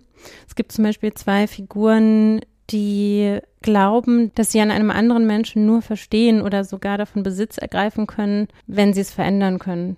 Und das ist auf jeden Fall was, worüber man eine Weile nachdenken kann. Ein ebenfalls sehr bekannter Schriftsteller, Mario Vargas Llosa, sagte nämlich später über den Roman von Malraux, einer der besten französischen Romane des 20. Jahrhunderts, ein Meisterwerk. Er zeigt, wie eine spontane Bewegung entrechteter Leute manipuliert und in etwas verwandelt werden kann, was mit dem ursprünglichen idealistischen Impetus nicht mehr das geringste zu tun hat. Was ist richtig? Was ist falsch? Was ist gerecht? Was ist ungerecht? Malraux ist sehr akkurat in der Beschreibung dieser Verzerrung, die wir in Südamerika so oft beobachten konnten. Ja, und das ist ja auf jeden Fall ein Zeichen für gute Literatur, wenn sie in einer Zeit und an einem Ort spielt, aber doch über die Jahrhunderte und über die Ländergrenzen hinweg immer wieder Gültigkeit gewinnt. Ähnlich politisch-historisch interessiert war auch Franz Werfel. Von ihm erscheint nämlich im Jahr 1933 die 40 Tage des Musadag. Und darin geht es um den Völkermord an den Armeniern. Er war nämlich auf Reisen mit Alma Mahler, die wir auch schon an anderer Stelle kennengelernt haben, die große Muse der Schriftsteller, Künstler und Komponisten in Wien der damaligen Zeit, beziehungsweise eigentlich in ganz Europa. Und die war mit ihm in Ägypten, Jerusalem und Damaskus. Und da begegneten sie dann dem Schicksal und dem Unglück der Armenier, so dass sich Franz Werfel entschied, ein Buch darüber zu schreiben. Ein Jahr nach der Veröffentlichung wurde der Roman von den Nazis verboten und äh, kostete Werfel die Stellung in der Preußischen Akademie der Künste. Aber wie gesagt, ähm, aus dieser Akademie sind sowieso alle integren und intelligenten Menschen ausgetreten. Und für die Armenier war das Werk sehr wichtig. Einige sollen darüber gesagt haben, dass Werfel ihnen mit dem Buch ihre Seele zurückgegeben hätte. So ein nicht fiktionales Buch, was ich unbedingt erwähnen will, ist Lob des Schattens von Tanisaki Junichiro. Ein Klassiker der Literatur über Kunst und Design, den wirklich jeder Mensch, der irgendwas mit dem einen oder dem anderen zu tun hat, entweder zu Hause liegen hat oder auf jeden Fall schon mal darüber gestolpert ist. Selbst wenn man nicht so viel mit Kunst und Design zu tun hat, kennt man, glaube ich, die Ideen, also zumindest einige der Ideen, nämlich die Idee des Wabi-Sabi, also des Abgegriffenen, die Schönheit des Imperfekten und die Schönheit der Entwicklung von etwas über die Zeit. Also nicht nur das glatt gebügelte, gestriegelte, neue, super ausgeleuchtete, sondern eben auch die Schönheit von Gegenständen im Wandel der Zeit und des Verfalls beziehungsweise des Gebrauchs und andererseits die Faszination der Kontraste von Licht und Schatten. Also, dass häufig einerseits in so honigwarmem, gedämmten Kerzenlicht oder Papierlicht oder je nachdem, wie man dieses Licht herstellt, doch die Welt ein bisschen schöner aussieht als in so, so einem Fleischerfabrik Neonlicht. Und ja, letztlich geht es Tanisaki Junichiro ästhetisch genau darum. Darin liegt allerdings auch ein politisches Ansinnen beziehungsweise politisch-soziologisch. Deshalb ist auch der Text stellenweise sehr soziologisch, weil Junichiro nämlich Angst hat beziehungsweise mit Sorge beobachtet, wie in Japan westliche Geflogenheiten teilweise völlig unreflektiert übernommen werden und jahrhundertealte Traditionen einfach überschreibt. Und er möchte mit dem Buch appellieren, doch nicht einfach alles wegzuwerfen und vielleicht eine gute Verbindung zu schaffen zwischen dem westlichen und dem japanischen, beziehungsweise das japanische vielleicht auch einfach gefälligst zu bewahren. Also Böse gesagt könnte man es auch als reaktionär betrachten, aber andererseits ist es natürlich so, dass es da auch viel Bewahrenswertes gibt. Und zu diesen zwei Hauptpunkten habe ich auch zwei kurze Zitate. Den folgenden Satz. Wir sind der Meinung, Schönheit sei nicht in den Objekten selber zu suchen, sondern im Hell-Dunkel, im Schattenspiel, das sich zwischen Objekten entfaltet. Und dann noch äh, zum Thema Schönheit des Gebrauchten. Während die Abendländer den Schmutz radikal aufzudecken und zu entfernen trachten, konservieren ihn die Ostasiaten sorgfältig und ästhetisieren ihn, so wie er ist. So könnte man, wenn man wollte, zumindest beschönigend sagen. Aber wie auch immer, es ist unser Schicksal, dass wir nun einmal Dinge mit Spuren von Menschenhänden, Lampenruß, Wind und Regen lieben oder auch daran erinnernde Farbtönungen und Lichtwirkungen. Ihm ist es halt ein Anliegen, diese Art von Ästhetik nicht verschwinden zu lassen. Und der Erfolg des Buches zeigt ja auch, dass er es wirklich geschafft hat, da was Wichtiges zu transportieren. Ja, und damit zum Buch des Jahres. Die Massenpsychologie des Faschismus von Wilhelm Reich. Und vielleicht erstmal ein paar Sätze zu Wilhelm Reich. Geboren im damaligen Österreich-Ungarn, in Galizien, also dem heutigen Ungarn. Kind aus gutem Hause. Zuerst wollte er Rechtswissenschaften studieren. In Wien ist dann zur Medizin gewechselt.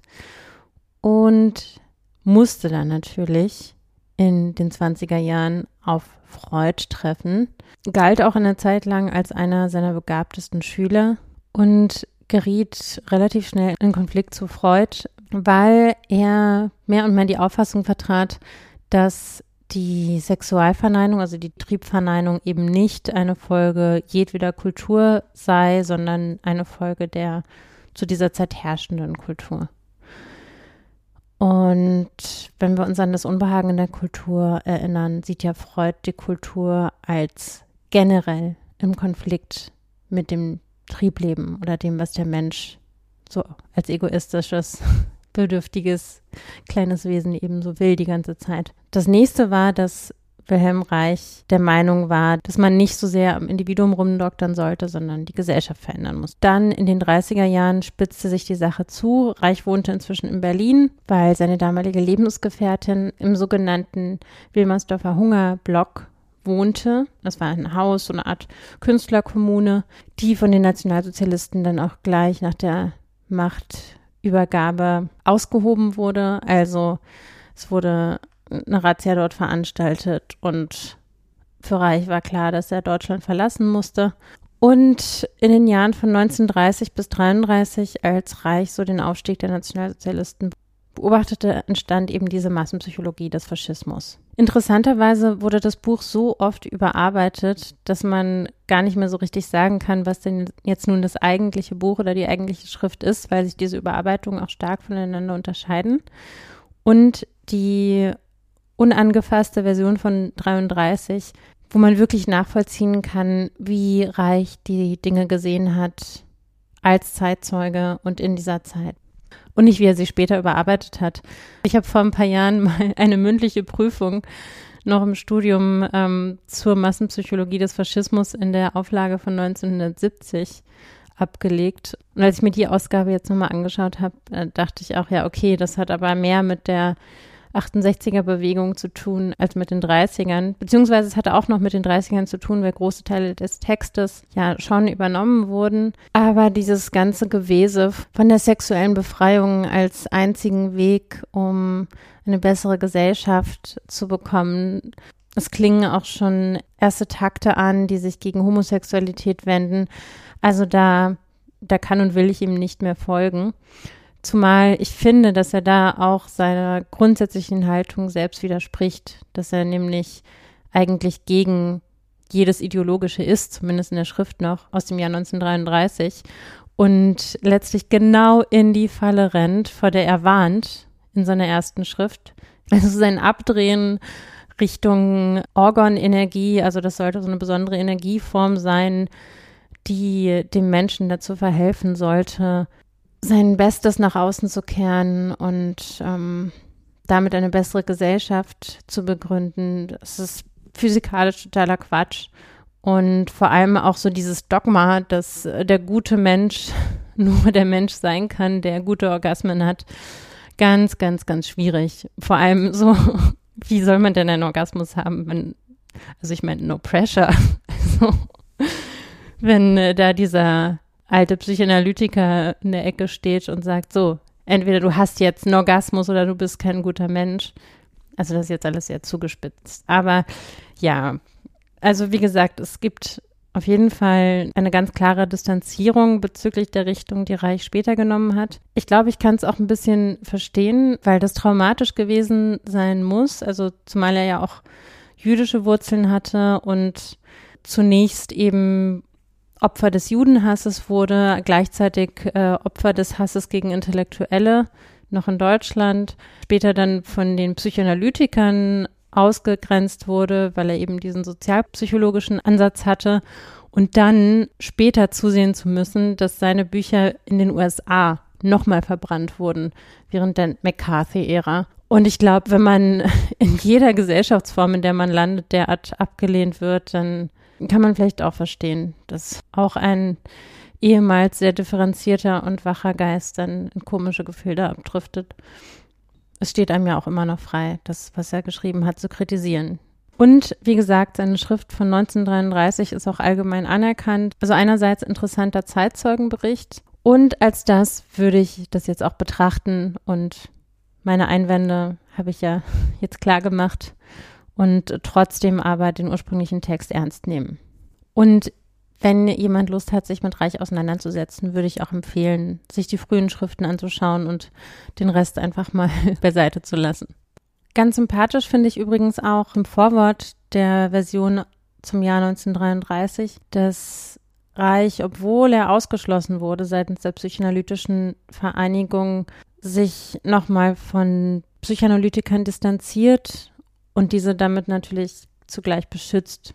Also er schreibt, sollte die politische Reaktion sich für den Inhalt dieser Schrift an der Psychoanalyse oder ihren Vertretern revanchieren wollen, so würde sie fehlgreifen.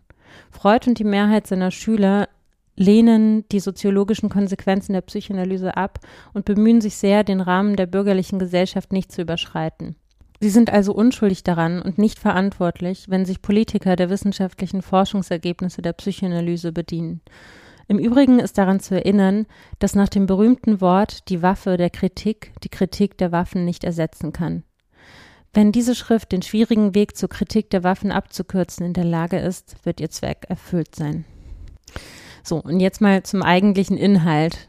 Reich sah damals mit an, wie die Weimarer Republik in ihre Einzelteile zerfiel und wie die nationalsozialistischen Schlägertrupps es Menschen schwer machten, überhaupt ihr Leben zu leben. Reich schaute sich diese ganze Geschichte an und fand es vor allen Dingen merkwürdig, dass niemandem auffallen wollte, dass die Nationalsozialisten verschiedensten Gesellschaftsschichten völlig widersprüchliche Versprechungen machten. Und er schreibt entsprechend, die Grundfrage ist, weshalb lassen sich die Massen politisch beschwindeln?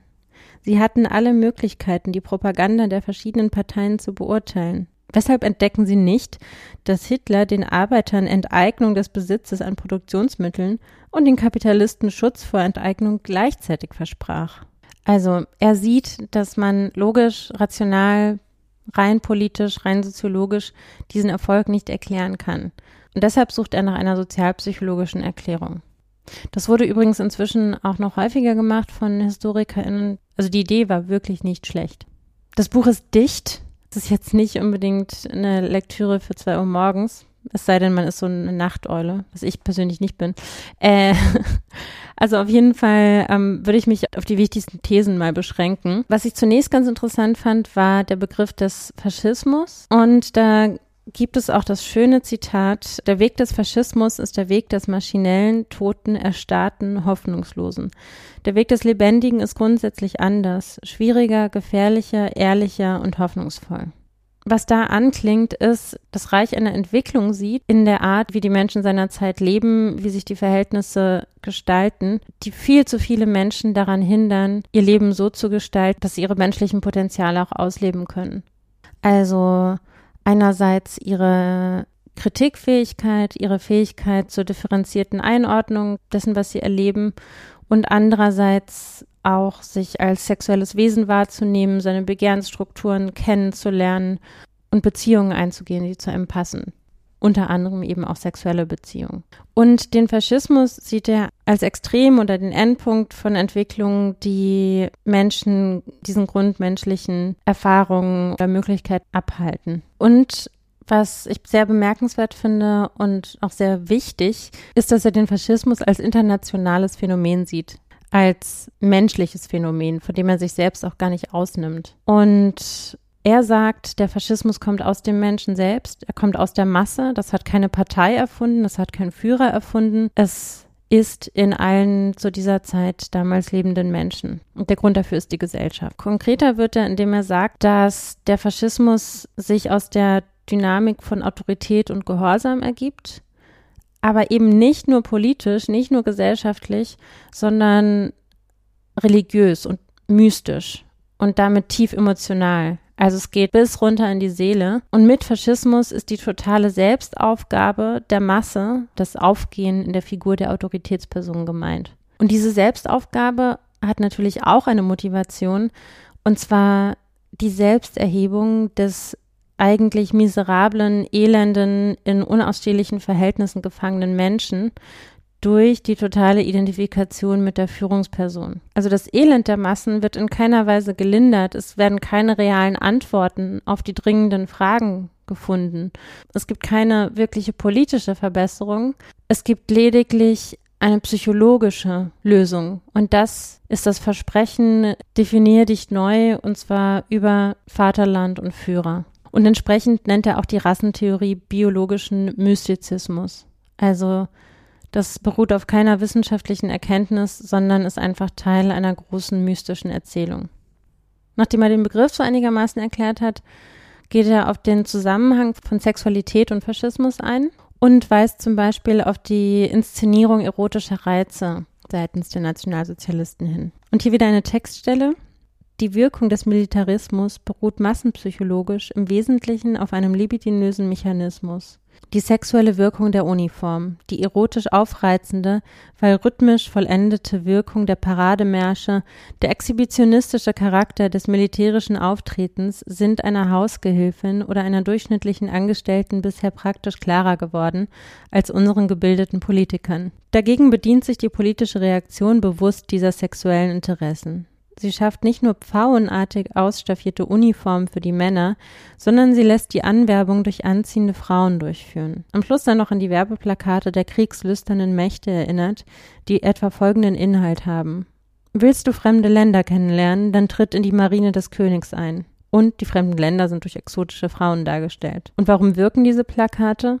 Weil unsere Jugend durch die Sexualeinschränkung sexual hungrig geworden ist. Also er stellt fest, dass es eine gewisse Sexualunterdrückung gibt. Ganz das Gleiche, was Freud ja auch schon gesagt hat, aber mit, wie gesagt, dem Unterschied, dass Reich es nicht für notwendig hält, dass es in jeder Kultur so ist, dass die Sexualimpulse unterdrückt werden. Er meint nur, die Art, wie das aktuell und vor allem im Nationalsozialismus geschieht, kommt eben den autoritären Strukturen zugute. Also er sieht autoritäres Patriarchat, die Ausbeutung der Massen durch eine autoritäre Minderheit und die dazu passende Religion alle miteinander verstrickt und beschreibt diese Dynamik so, dass all das zusammenwirkt, um die natürlichen Triebe zu unterdrücken und dadurch die eingefrorene sexuelle Energie auf autoritäre Strukturen richtet und dafür sorgt, dass eben die Massen, obwohl es ihnen eigentlich gar nicht gut tut, den autoritären Führern zujubeln und sich nicht zum Beispiel auf die Barrikaden stellen und den Kommunisten anschließen. Leider sagt er nicht, wann dieses Patriarchat historisch nun genau angefangen haben soll und in der historischen Herleitung wackelt seine Theorie, wie ich finde, auch etwas. Also es hätte mich wirklich interessiert, wo Reich den Anfang des Patriarchats sieht, weil wenn man zurückgeht ins alte Athen, also wurden ja auch schon Frauen aufs Übelste unterdrückt und Sklaven gehalten und derlei. Also da kann man ja nicht unbedingt davon sprechen, dass diese Autoritätsstrukturen nicht gegeben waren. Und ich weiß nicht, wie weit er dann noch zurückgehen möchte.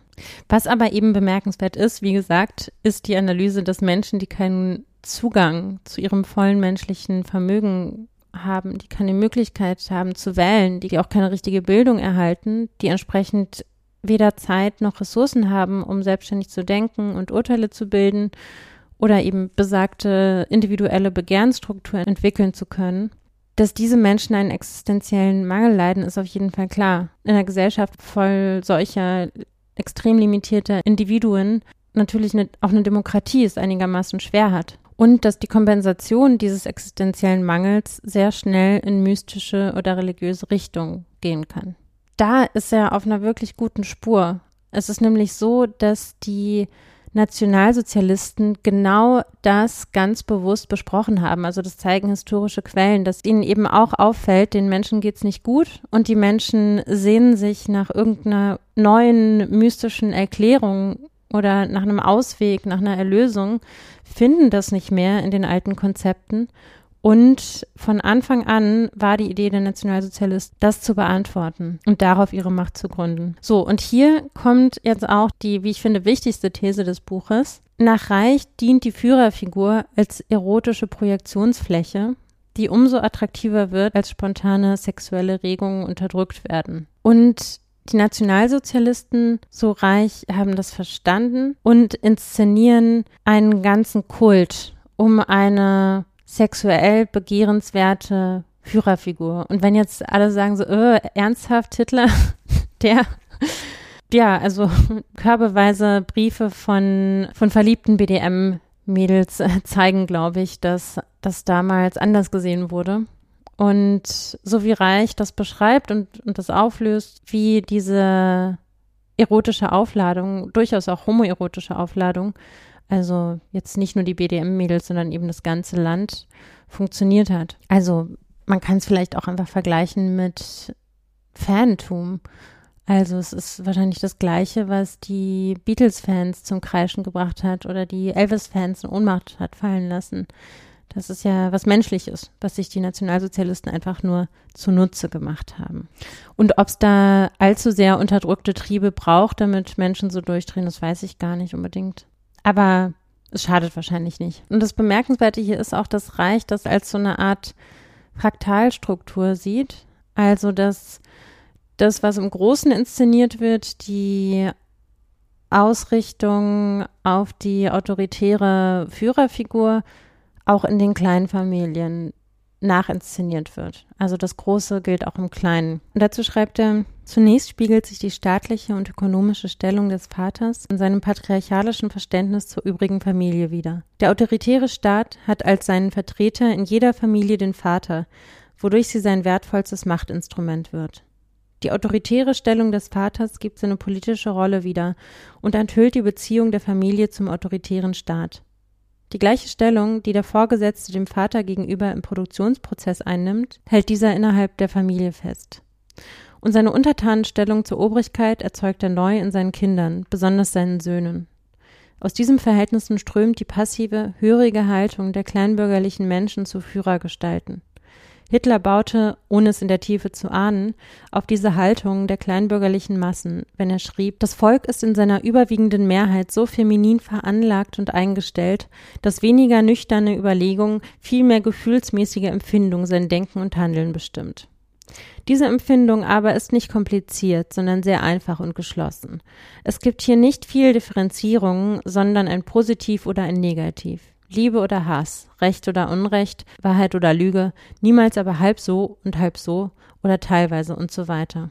Und jetzt wieder reich. Es handelt sich nicht um eine Veranlagung, sondern um ein typisches Beispiel der Reproduktion eines autoritären gesellschaftlichen Systems und den Strukturen seiner Mitglieder. Also die Nationalsozialisten spielen mit vollem Bewusstsein mit der mystischen Leerstelle, mit dem Elend der Leute und bauen darauf, dass die meisten gar nicht die Ressourcen haben, um differenziert zu denken. Und die Beobachtung, dass große Teile der Bevölkerung eben nicht dazu in der Lage sind und das nicht gelernt haben, ist auf jeden Fall akkurat und die Nationalsozialisten machen sich das, das zeigen wirklich viele Quellen, zunutze. Aber nochmal zurück zu dieser Kernthese.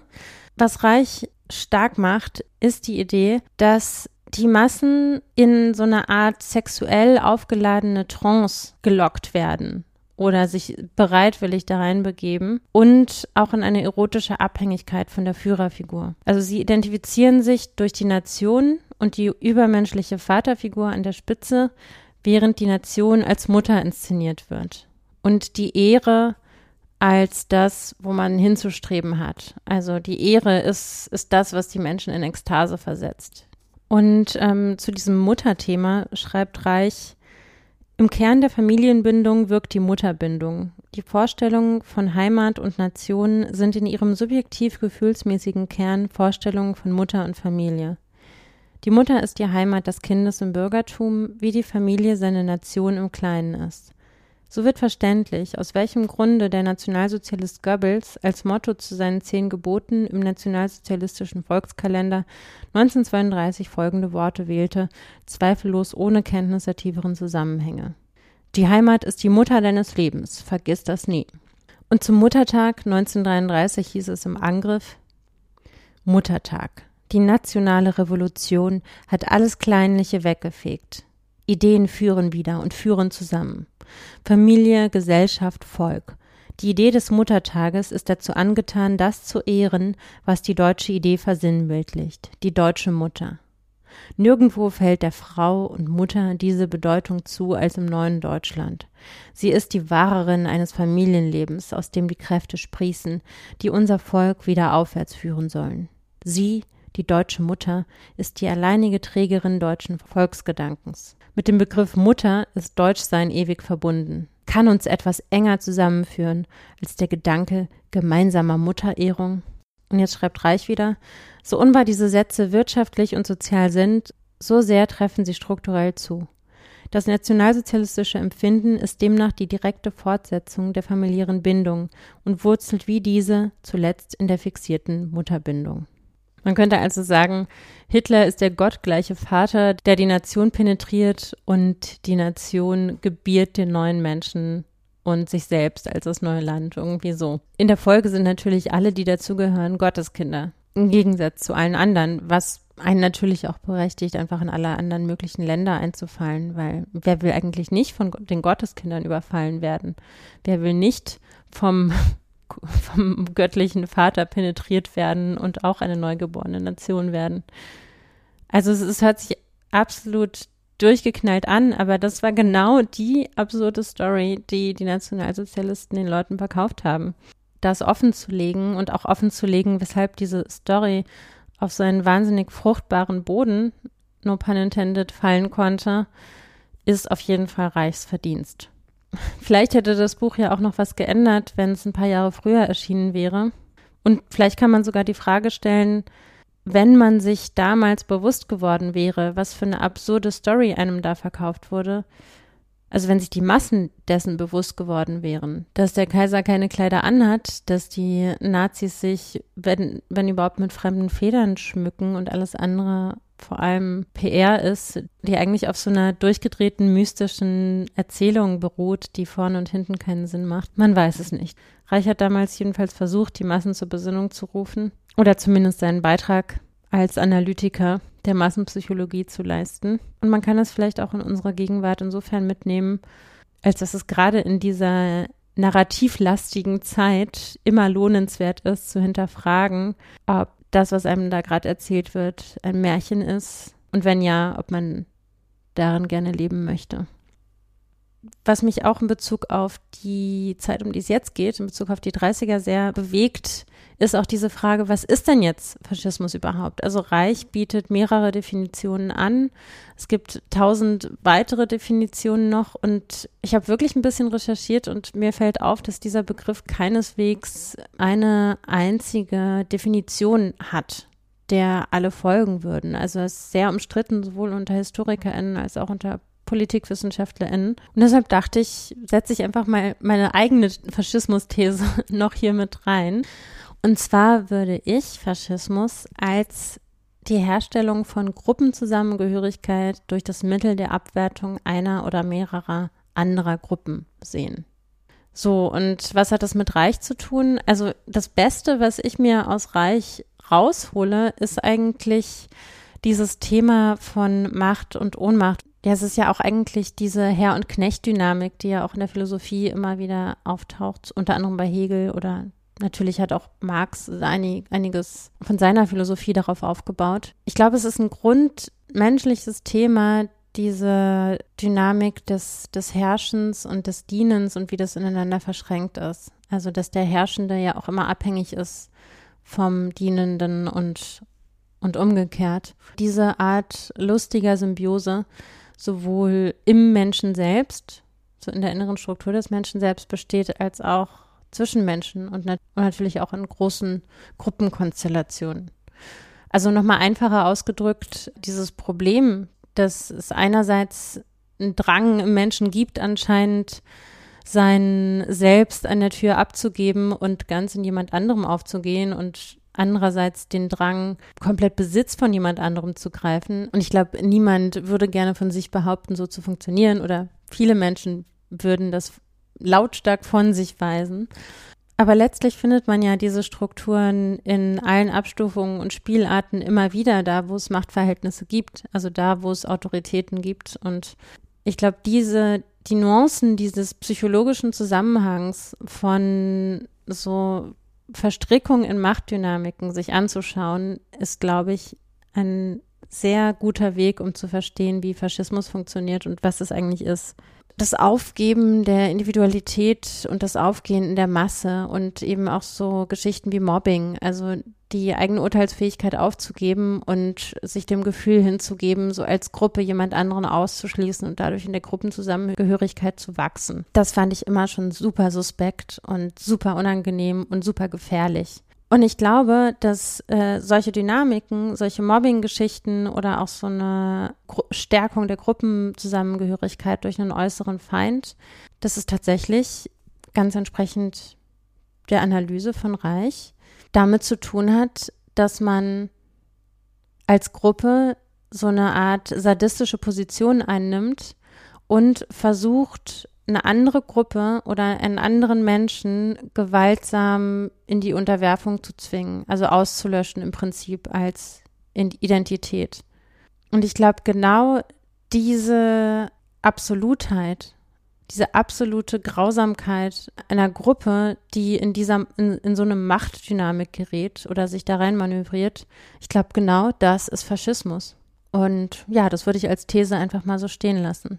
Natürlich habe ich mir dann auch gleich gedacht, ja, okay, aber wenn jetzt jemand mit seinem Fußballverein ankommt und sagt, was auch immer, ähm, Werder Bremen ist halt besser als Bayern München oder so, der würde vielleicht fragen, ob das jetzt auch Faschismus ist. Und da habe ich mir auch eine Antwort überlegt. Und zwar würde ich da einfach immer zwischen Spiel und Ernst unterscheiden. Also wenn es beim Fußball bleibt und beim spielerischen Einnehmen einer Gruppenzusammengehörigkeit gegen eine andere Gruppe, ohne aber die Gruppe real zu entwerten. Also mal angenommen, der Kollege ist jetzt für Bayern München und man selbst ist für Werder Bremen oder umgekehrt, dass man dann dem nicht respektlos begegnet in der nächsten Mittagspause, nur weil man sich unterschiedlichen Gruppen angehörig fühlt. Also, dass man sich zwar vielleicht anschreien kann, wenn man gerade Fußball guckt oder halt im Stadion oder so, aber dass in diesem Spielraum nur passiert und nicht im realen Leben. Also wenn das Spiel vorbei ist, dass man sich einfach wieder auf Augenhöhe begegnet. Auf internationaler Ebene gibt es ja auch schon sehr lange diese konkurrierenden Ansätze. Also einerseits eben diesen autoritären, machtpolitischen oder eben vielleicht sogar sadistischen Ansatz im Sinne von, was ich platt mache, gehört mir und was ich platt mache, muss ich mir unterwerfen und das verleibe ich mir ein und die Identität der anderen Gruppe ist dann tot. Also erstmal wird die Gruppe oder das fremde Land zum Gegner stilisiert und wenn es gelingt, das Land einzunehmen, wird die Kultur ausgelöscht. Also das ist das eine Extrem. Und das andere, dem Völkerrecht folgende, ist ja die Idee, wir haben verschiedene Regionen auf der Erde, die sich kulturell unterschiedlich zusammensetzen und die ihre nationale Identität auch größtenteils äh, behalten wollen. Und die Unterschiede werden anerkannt, aber keine Region, kein Land, kein Nationalstaat empfindet sich als besser als der andere. Nimmt sich das Recht heraus, in einen anderen Kulturraum zu verneinen, abzuwerten oder sogar auslöschen zu wollen. Entsprechend würde ich tatsächlich eben diesen Faschismusbegriff sehr weit fassen und wie gesagt, das ist nur eine These, die ich zu den vielen anderen Begriffsdefinitionen stellen würde. Aber es erscheint mir stimmig. Ja, das würde ich vielleicht auch dann einfach mal so stehen lassen und noch einen weiteren Audioschnipsel hinterher schieben. Das ist die Ansprache Goebbels zum Ende des Jahres 1933. Und ich finde, darin tritt noch mal vieles zutage. Also einerseits eben die Aussage, ihr seid Kinder und von Gott hängt alles ab, wobei Gott und Führer ungefähr dasselbe sind. Den Geschehnissen wird auch durch die Einbettung in eine zeitliche Struktur eine Art Ordnung gegeben. Also es ist so eine beruhigende gute Nachtgeschichte zum Jahresende. Und die Absurdität tritt auch heraus. Also einerseits will man groß und männlich sein und andererseits soll man bitte Kind bleiben. Ja, also wenn ihr euch das anhört, der Singsang, mit dem er das Ganze vorträgt, klingt auch fast wie bei einer Predigt in der Kirche. In diesem glückhaften Zeichen geht das Jahr 1933 zu Ende. Voll Wehmut und Ergriffenheit lassen wir noch einmal unsere Erinnerungen darüber hinweggleiten. Es war ein stolzes und männliches Jahr, ein Jahr des Anfangs und des Aufbruchs, das erste seit Ende des Krieges, von dem wir getrost sagen können, es hat Deutschland nicht wieder abwärts, sondern aufwärts geführt. Wie früher immer, so binden wir auch diesmal nach der Schlacht den Helm fester. Das neue Jahr liegt vor uns mit neuen Forderungen und neuen Aufgaben. Es wird uns nicht geschenkt, es will erobert werden. Schwere und einschneidende Probleme harren ihrer Lösung. Es wird nötig sein, dass wir mit Eifersucht und Klugheit den gewonnenen festen Boden, auf dem wir stehen, halten, wahren und ausbauen. Denn nur von ihm aus können wir den Sprung ins Neuland wagen.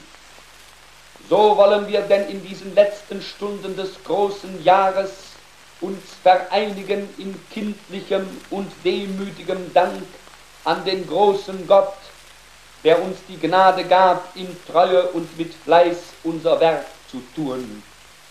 So wollen wir ihn bitten, uns seinen Segen für das anbrechende Jahr nicht zu verweigern, und geloben wollen wir, dass wir uns dieses Segens nicht unwürdig erweisen werden. Das Jahr der Revolution ist zu Ende. Das Jahr des Aufbaus beginnt. So, und damit zur Rubrik um Leben und Tod. Hier war die Entscheidung wieder mal schwer, vor allem weil diese Sendung ja im Jahr 2023 aufgenommen wird, also genau 90 Jahre nach 1933. Und alle paar Tage irgendwelche Artikel an einem vorbeirauschen. Also Yoko Ono wird 90, Nina Simon wäre 90 geworden, ebenso Ruth Bader Ginsburg. Und interessiert hätten mich auch zum Beispiel sehr Susan Sonntag, die in diesem Jahr geboren wird, oder Clara Zetkin, die in diesem Jahr stirbt. Aber entschieden habe ich mich für Karl Lagerfeld, weil auch hier wieder der Lebenslauf der Person so stark an die Weltgeschichte geknüpft ist und vor allem auch Kindheit und Jugend und der Hintergrund der Eltern. Und hier ist natürlich auch wieder der Link zum Nationalsozialismus. Und außerdem gibt es ja auch einiges Lustige über ihn zu erzählen. Und ich dachte, zum Abschluss ist das auch gar nicht so schlecht. Vor allem ein Thema, das mit Karl Lagerfeld zu tun hat, ist, wie ich finde, sehr gegenwärtig, nämlich das Thema Identität. Also wenn man sich mal anschaut, wie viel über dieses Wort seit ein paar Jahren geredet und gestritten wird, könnte man meinen, dass Menschen der Pre-Social-Media-Zeit einfach nur gelebt haben, ohne sich je darüber Gedanken zu machen, wen oder was sie nach außen hin darstellen wollen und wie sie sich dabei fühlen wollen. Ja, das ist natürlich nicht so. So wie mit allem Menschlichen, das durch die sozialen Medien verstärkt wird, ist es natürlich auch mit der Identität. Identitäten wurden schon immer designt, seit Menschen sich in Gesellschaft bewegt haben. Und ein solches Design der eigenen Identität ist vielleicht auch tatsächlich das bemerkenswerteste Werk Karl Lagerfelds überhaupt. Also wer in den vergangenen 50 Jahren nicht unter einem Stein gelebt hat, hat garantiert sofort das Profil im Kopf. Also den weißen Zopf, die große schwarze Sonnenbrille, den Stehkragen, die breite Krawatte. Also man könnte es vielleicht ein bisschen verwechseln mit Udo Lindenberg, wenn er noch einen Hut auf hätte. Aber dann auch wieder nicht, weil er hat einen Zopf und einen Stehkragen und es ist einfach Karl Lagerfeld. Und das war auch sehr bewusst. Also er hat äh, später mal gesagt, jeden Morgen habe ich meine kleine Styling-Viertelstunde. Dann inszeniere ich die Marionette. Das ist tiefe Deformation professionell. Also er hat diese Differenz zwischen Selbst und der Maske, die man der Gesellschaft zeigt, was ja fast alle Menschen mehr oder weniger haben, was man als Kind noch nicht so hat, ins Extrem getrieben.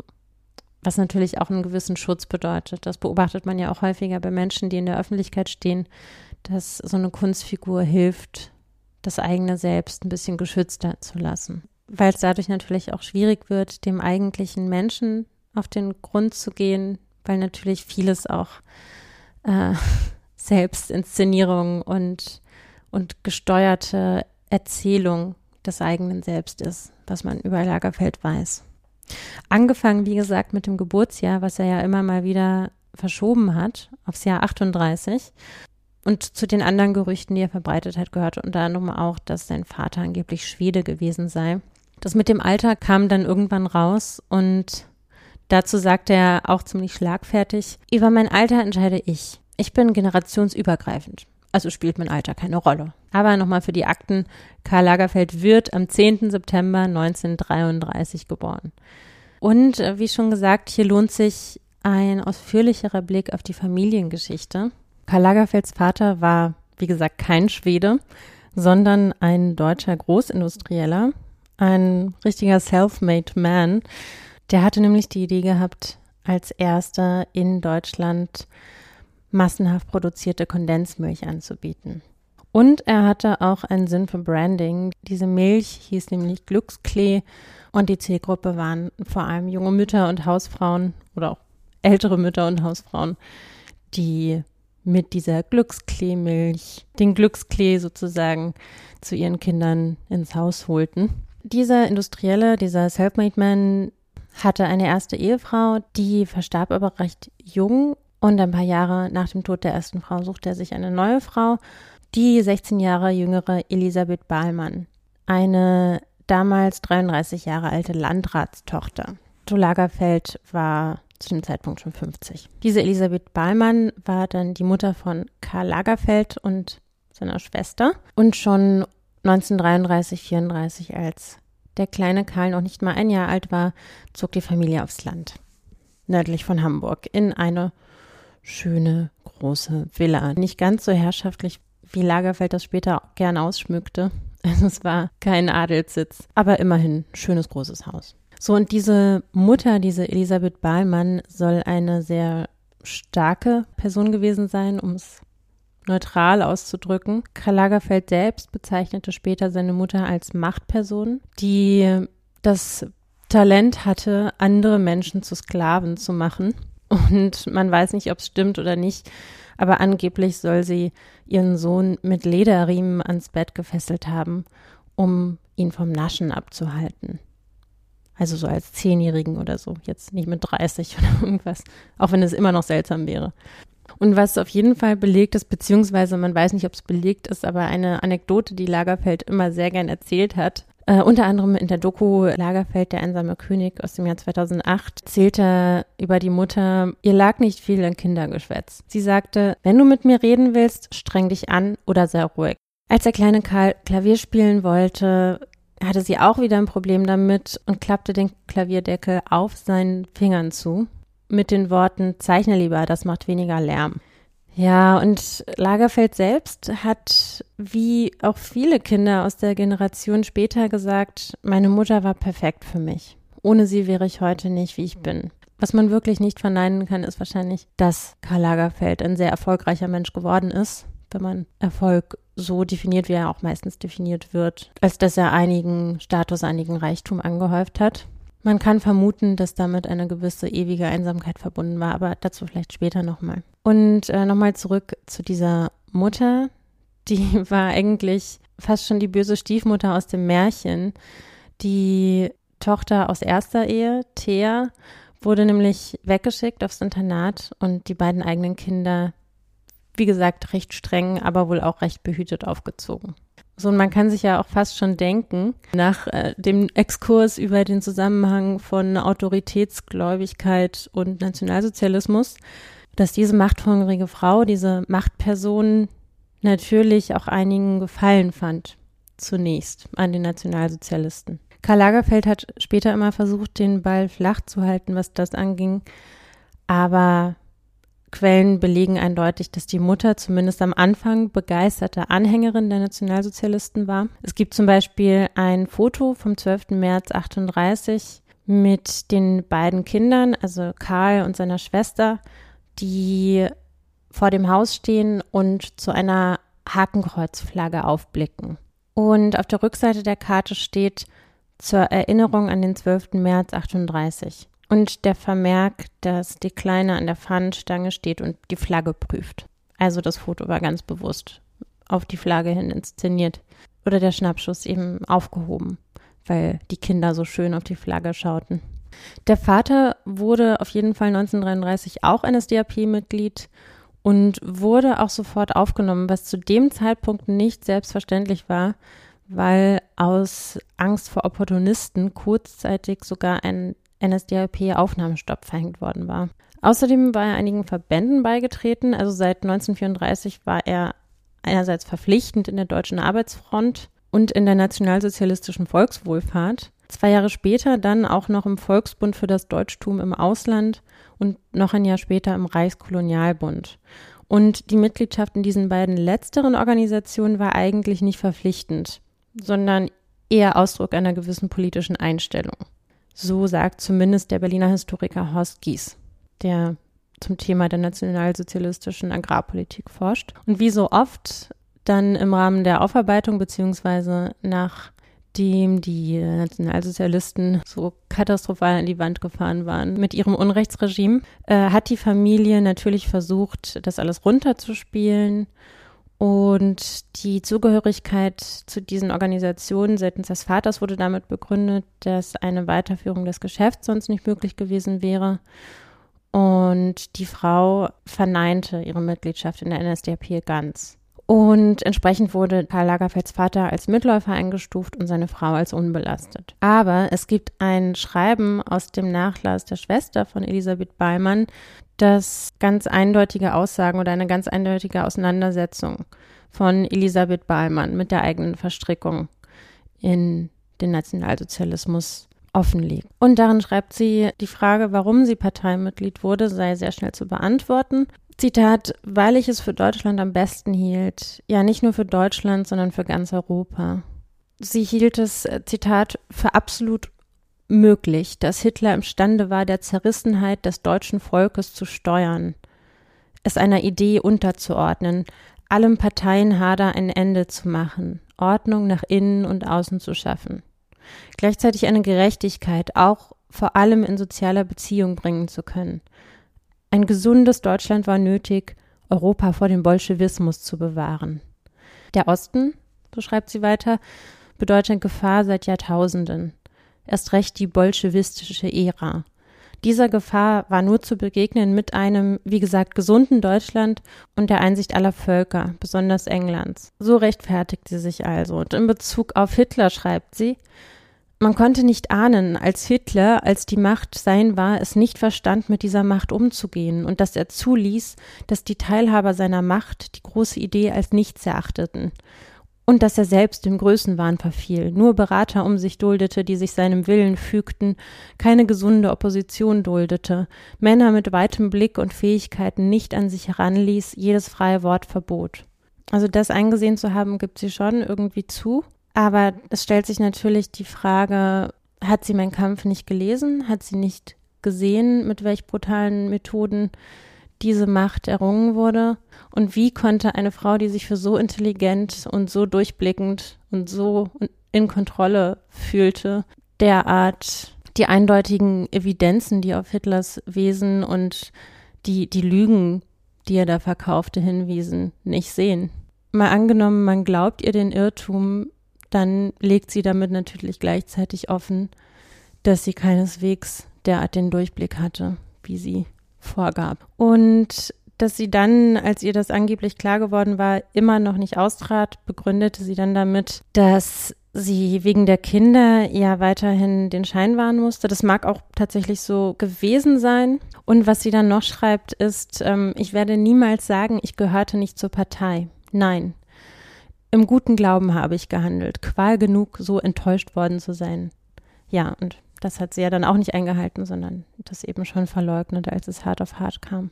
Also dieser ganze Brief ist eigentlich ein einziges Rechtfertigungsschreiben und da es an die Schwester gerichtet ist, ja auch sehr wahrscheinlich nicht für eine Öffentlichkeit bestimmt, sondern eigentlich für sich selbst. Also es ist eher, glaube ich, eine, eine Auseinandersetzung mit sich selbst, um diese Schuld nicht zu empfinden. Sie geht dann auch nochmal zurück in ihre Vergangenheit und sagt, dass sie als Tochter eines königlich preußischen Landrates nun mal Vaterlandsliebe und Korrektheit ganz selbstverständlich gelernt habe und außerdem Mitleid gehabt habe mit der Lage der arbeitenden Bevölkerung in den Städten. Vor allem mit den Frauen der nicht besitzenden Klassen, die jeden Tag in wenig schönen Arbeitsräumen an Zeit gebunden Zitat, das Leben verbringen mussten. Und ganz am Ende gibt sie auch noch mal mehr Aufschluss darüber, was sie denn nun eigentlich in Hitler gesehen hat und holt da auch wirklich ziemlich weit aus und ähm, zieht Kants kategorischen Imperativ herbei und dann noch so ein bisschen Nietzsche wahrscheinlich, auch wenn sie das nicht zitiert. Aber was sie über Hitler denkt, ist folgendes. Ich dachte an Hitler, das Wort. Es geht nicht, gibt's nicht in der Anspannung des Willens. Du siehst seine übermenschlich scheinende Leistung. Da ist es, da ist eine Maxime des Willens, höchste Anspannung, während man selbst, trotzdem man selbstgenügsam wie man ist, an einem Maximum des Willens angekommen zu sein glaubt, in der Tat doch erst bei einem Minimum angelangt ist, der noch nicht genügt als Prinzip einer allgemeinen Gesetzgebung gelten zu können. Also was sie auf ihn projiziert hat, war den großen Machertypen, der vielleicht so ein paar Schlägertrupps durch die Gegend schiebt und auch äh, gleich mal nach seiner Machtergreifung das erste Konzentrationslager hinstellt für politische Gegner. Aber mein Gott, sind ja eh alles nur Bolschewisten und keine Menschen, so dachte sie wahrscheinlich. Und der dann die Sache so ein bisschen durchzieht und vielleicht dann auch gleich mal noch ganz Europa erobert, um dem Bolschewismus was entgegenzusetzen. So ungefähr rechtfertigt sie sich das anscheinend. Aber was man ihr zugute halten kann, ist, dass sie mit sich selbst auch schon noch ein bisschen offener und strenger ins Gericht geht als zum Beispiel eine Leni Riefenstahl, die bis zum Schluss und vermutlich auch vor sich selbst, wie gesagt, jede Verwicklung abstreitet. Ja, nun zurück zu Karl Lagerfeld. Der stylte, wie gesagt, sein ganzes Leben lang äh, das Narrativ seines Lebens und seiner Herkunft, so wie es ihm passte. Über seine Mutter erzählt er unter anderem sehr gerne die Anekdote, dass er nach dem Krieg mit seiner Mutter in Bad Bramstedt, das war der kleine Ort, wo sie die Villa hatten, zum Zahnarzt ging, dass sie auf der Straße einen seiner Lehrer trafen und dass der Lehrer seiner Mutter zurief, können Sie Ihrem Sohn nicht mal sagen, er soll sich die Haare abschneiden? Und daraufhin soll Elisabeth Lagerfeld den Schlips des Lehrers gegriffen haben, ihn hochgeschleudert haben in das Gesicht und gefragt haben, wieso? Sind Sie noch Nazi? Ja, und diese Anekdote ist natürlich super, weil natürlich total viel da drin steckt. Wahrscheinlich auch tatsächlich das Bild von der Mutter, was Lagerfeld bis zum Schluss hatte. Karl Lagerfeld selbst, soweit ich mich da auf die Quellen verlassen kann, fühlte sich wohl nicht zu den Jugendorganisationen der Nazis hingezogen, anders als eben nach eigener Aussage zum Beispiel ganz am Anfang Gerhard Richter. Er war auch tatsächlich nicht in der HJ, war auch ein bisschen zu jung, aber eben auch nicht beim Jungvolk und was man ihm zugute halten muss, auf jeden Fall als ganz schön mutig, ist, dass er auch schon im Krieg, also im Nationalsozialismus, seine schwarzen Haare lang trug und ordentlich Pomade reinschmierte. Was natürlich in so einer gleichgeschalteten Gesellschaft mit den kurzhaarigen Burschen nicht so gern gesehen war. Zudem war ihm auch ziemlich schnell seine Homosexualität klar und das war auch mit ein Grund, weshalb er dann nach dem Krieg auch relativ schnell Deutschland verließ also Anfang der 50er Jahre, weil ja auch die Nachkriegszeit noch eine recht starre Gesellschaftsordnung hatte. Also zum Beispiel der Schwulenparagraph in der Fassung von 1935 blieb ja unverändert äh, weiter bestehen, zum Beispiel. Und man weiß ja auch, dass äh, viele Nazis äh, durchaus ziemlich nahtlos Karriere machten und ja, also es, es war nicht so, dass mit dem Tod Hitlers die, die Starre, die, der Konformitätsdrang, der, ja, das, was, das Unheil, was in den Köpfen schon längst passiert war, und zwar eigentlich auch schon vor Hitler, einfach weg gewesen wäre. Und weil Karl Lagerfeld nun mal ein kreativer Mensch war, ein Mensch, der anders geliebt hat, der anders leben wollte, fühlt er sich in Paris auf jeden Fall viel wohler. In Paris war Lagerfeld natürlich nicht auf Jobs angewiesen. Seine Familie hatte nach wie vor Geld. Alles, was er in Paris tat, war auf das Ziel ausgerichtet, Modedesigner zu werden. Er hatte sich das schon ziemlich früh zum Ziel gesetzt. Ihm und auch seiner Mutter und anderen war aufgefallen, dass er recht begabt war im Zeichnen und dass das vor allem Zeichnungen von Kleidern waren. Also was ihn schon früh fasziniert hat, war der menschliche Körper und das, was Kleidung damit macht. Und ja, es war total klar, wo er hin wollte und Paris schien ihm der richtige Ort. Und er hat dann einfach genommen, was er kriegen konnte, um einfach mehr und mehr zu lernen. Was auf jeden Fall eine super Herangehensweise ist, wenn man ein klares Ziel hat, einfach mal alles mitzunehmen, was einem irgendwie hilft, da noch was Neues zu lernen. 1954 schon gewann er einen ersten und auch recht wichtigen Wettbewerb der Wollindustrie. Die International Wool Secretariat Fashion Design Competition of 1954. Ich glaube, man war damals noch nicht so für kurze, griffige Titel. Schon im Vorjahr war Yves Saint Laurent zu der Zeit auch ein um die 20-jähriger junger Designer, hatte dort schon einen Preis gewonnen und war auch in diesem Jahr wieder dabei. Also es war wirklich der Ort und die Zeit, genau dort zu sein, wo Lagerfeld zu diesem Moment war, nämlich auf dem Siegertreppchen dieses neuen Modepreises. Lagerfeld hatte dabei den ersten Preis in der Kategorie Mäntel erhalten. Saint Laurent den ersten und dritten Preis der Kategorie Kleider, was übrigens wirklich bemerkenswert war, weil sich viele tausend junge DesignerInnen be beworben hatten und von Saint Laurent gleich zwei Zeichnungen ausgewählt wurden. Wer sich mit Mode auskennt, weiß es. Saint Laurent wurde danach gleich Assistent bei Dior. Lagerfeld bekam einen Job bei Pierre Balmain. Und dazu muss man sagen, dass Balmain zu dieser Zeit nicht die große Adresse war. Also Dior, wo Yves Saint Laurent untergekommen war, war viel prestigeträchtiger. Diese beiden großen Gestalten der Modegeschichte des 20. Jahrhunderts hingen dann auch noch in Paris für einige Jahre zusammen rum, und zwar sehr eng.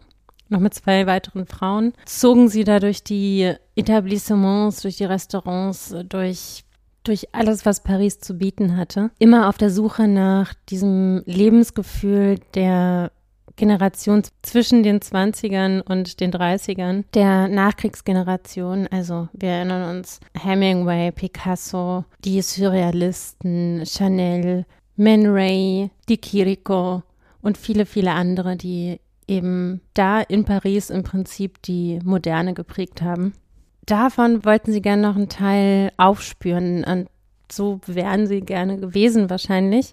Und so wie das heute noch Menschen machen, die diesem Paris-Gefühl hinterher sind, suchten sie nach diesem Lebensgefühl an der Bar des Théâtres, im La Coupole natürlich, im Le Boeuf sur le Toit und natürlich auch im Café de Flore, also in all diesen berühmten Orten, die immer noch diesen Genius Loci der Gestalten hatten, die da noch 10, 20 Jahre zuvor ihre Ideen getauscht hatten. Beide kamen aus recht reichen Familien, was auch wirklich einen Unterschied machte unter den Assistenten der großen Modehäuser, weil das Gehalt absolut nicht reichte zum Leben und man außerdem einem ständigen Druck ausgesetzt war. Also Karl Lagerfeld hat später gesagt, dass die Arbeitsbedingungen, wie sie damals in den großen Häusern herrschten, heute gar nicht mehr legal wären. Nach dem, was ich so gehört habe von großen Modehäusern, ist es auch nicht viel besser heute, was Gehalt und Attitüde angeht, aber anscheinend war das richtig schlimm. Und natürlich war mit so, mit so großen Familien und so viel Geld im Rücken das Leben ein bisschen leichter für die beiden als für andere, die zu dieser Zeit ihren Weg gesucht haben.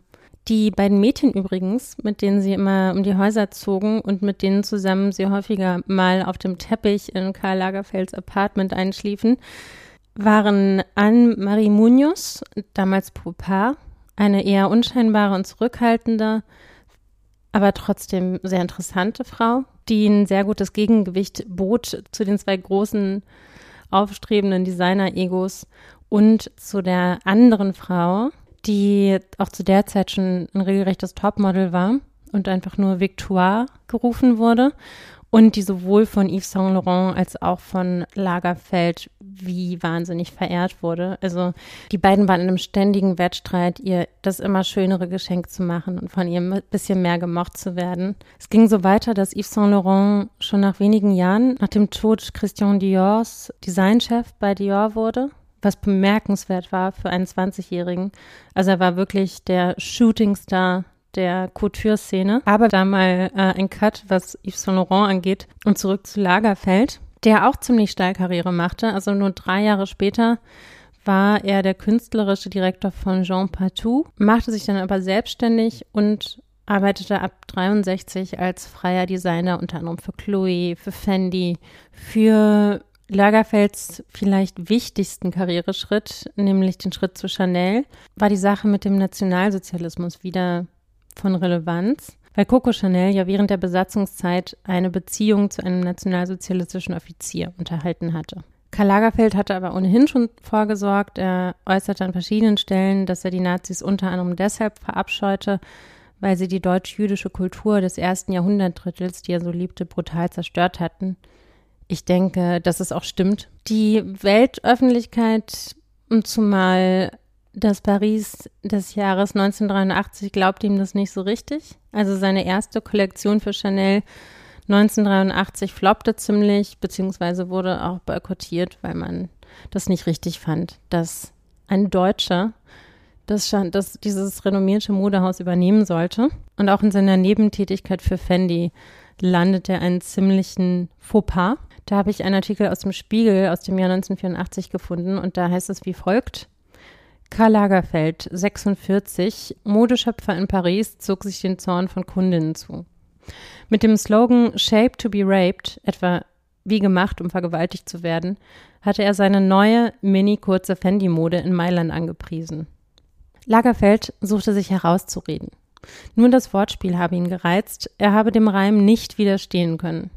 Auch die fünf Fendi-Schwestern, Inhaberinnen des italienischen Modehauses, hatten an der zweifelhaften Formulierung keinen Anstoß genommen. Carla Fendi, wir nahmen den Slogan, weil Karl sagte, er sei toll, weil er sich so schön reimte. Ja, heute hätte es garantiert einen großen Shitstorm bei Twitter und sonst überall gegeben. Damals gab es sozusagen einen analogen Shitstorm. Aber was man Lagerfeld auf jeden Fall nicht vorwerfen kann, ist mangelnde Hartnäckigkeit und zum Schluss liebten ihn die Franzosen. Und das, was Chanel heute ist, kann ohne Untertreibung als Lagerfelds Verdienst, aufbauend auf Kokos Erbe, bezeichnet werden.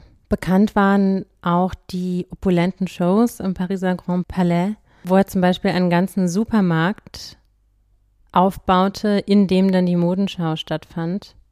Und das wiederum war ein bisschen abgeguckt nach dem Vorbild der Galerie von Paul Bianchini, der in den 60ern einen Supermarkt in die Ausstellungsräume der Galerie gebaut hatte, wo es unter anderem signierte Campbell Tomatendosen von Warhol zu kaufen gab. Auf jeden Fall war Lagerfeld auch der perfekte Protagonist einer immer mehr kapitalisierten Modeindustrie.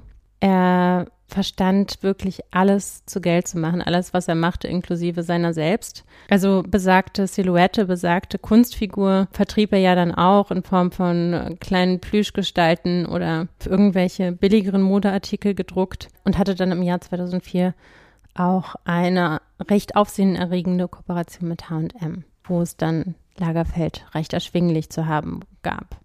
Und auch heute ist ja Lagerfeld jetzt nicht unbedingt das teuerste was es so gibt in Bezug auf große Namen des Modedesigns.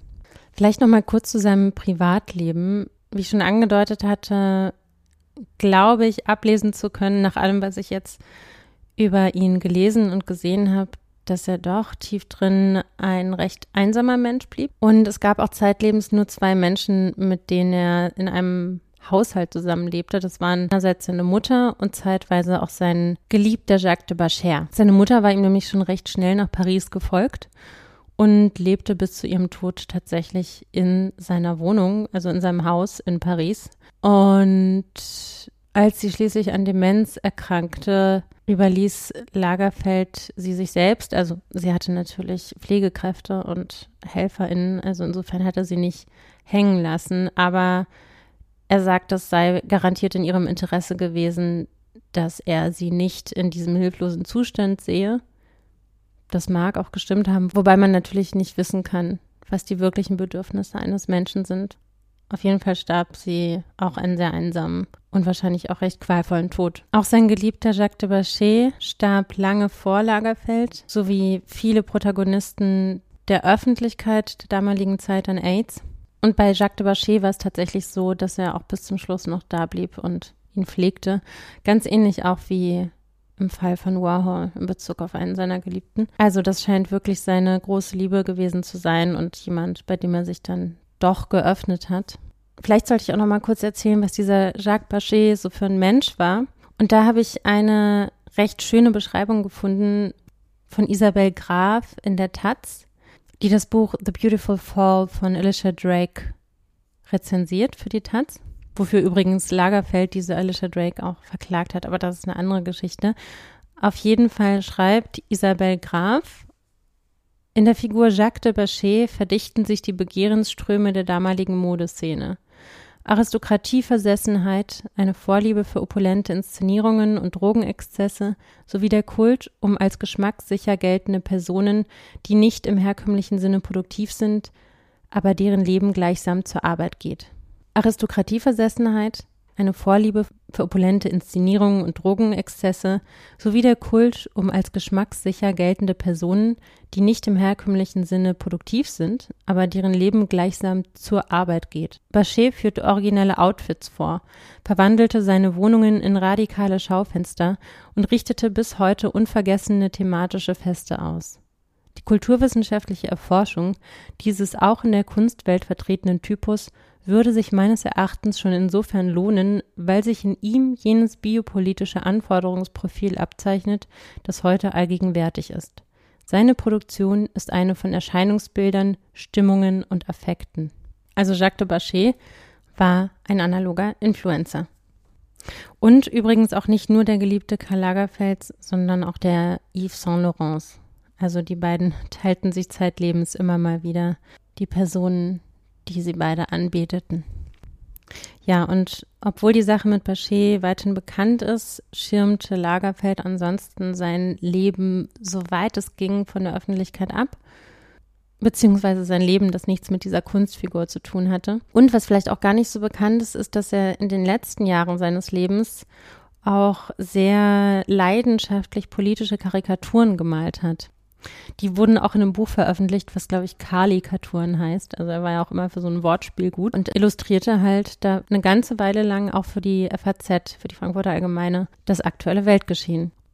Alles in allem kann man hier sicher von einem sehr erfüllten Leben sprechen und auf jeden Fall von einem sehr besonderen Künstler und in gewisser Weise auch intellektuellen. Und natürlich, was nicht unerwähnt bleiben sollte, ist seine Katze Choupette die auch bei seinem Erbe mitbedacht wurde und bis heute in seiner Wohnung in Paris lebt und betreut wird von der Katzensitterin, die schon zu seinen Lebzeiten für die Katze verantwortlich war und sich auch bis zum Lebensende der Katze um dieses luxuriös liebende Tier kümmern wird. Es ist sehr sympathisch, sehr dekadent ja, allgemein gibt's auch viele Anekdoten, wofür man ihn wirklich gern haben muss. Also zum Beispiel soll seine Friseurin, die jede Woche kam, um ihm die Haare zu machen, eines Tages recht betrübt gewesen sein. Er hat gefragt, was los sei und sie sagte ihm dann, dass ihr Salon geschlossen werden sollte. Und wie man erzählt, soll er ihr dann einfach einen gekauft haben. Ja, also das war wohl die Art, wie er, wie er generell vorging. Also sehr großzügig gegenüber Leuten, denen er vertraut hat und die, die irgendwie nett zu ihm waren zu denen er nett sein wollte. Und ein einziges Trickspiel, ein einziges Vexierspiel gegenüber dem ganzen Rest, sodass wahrscheinlich nie jemand wirklich bis zum Ende rausfinden wird, wer Karl Lagerfeld wirklich war. So, damit sind wir am Ende dieser langen, langen Folge angekommen. Und das Zitat zum Abschluss stammt diesmal von einer Person, die im Jahr 1933 verstorben ist und angeblich zu diesem Zeitpunkt 265 Jahre alt war. Weitere Mythen behaupten noch, diese Person habe 23 Mal geheiratet und 200 Kinder gezeugt. Und auch wenn das alles mehr als fragwürdig ist, fand ich die Geschichte des Lee Quin Jung, so ist zumindest überliefert, dass sein Name gewesen sein soll, ziemlich lustig und habe mir einen Lebensratschlag ausgesucht für das Abschlusszitat, der auf jeden Fall nicht falsch sein kann, auch wenn man die 265 Jahre damit dann doch nicht ganz knackt. Hab ein ruhiges Herz, sitze wie eine Schildkröte, laufe wie eine Taube und schlafe wie ein Hund. Ich frage mich ja, was für Tauben der Mann gekannt hat. Aber unterm Strich sind wenig Stress und gesunder Schlaf sicher das Beste, was man für ein langes Leben machen kann. In diesem Sinne, habt eine gute Zeit bis zum nächsten Mal und schlaft gut.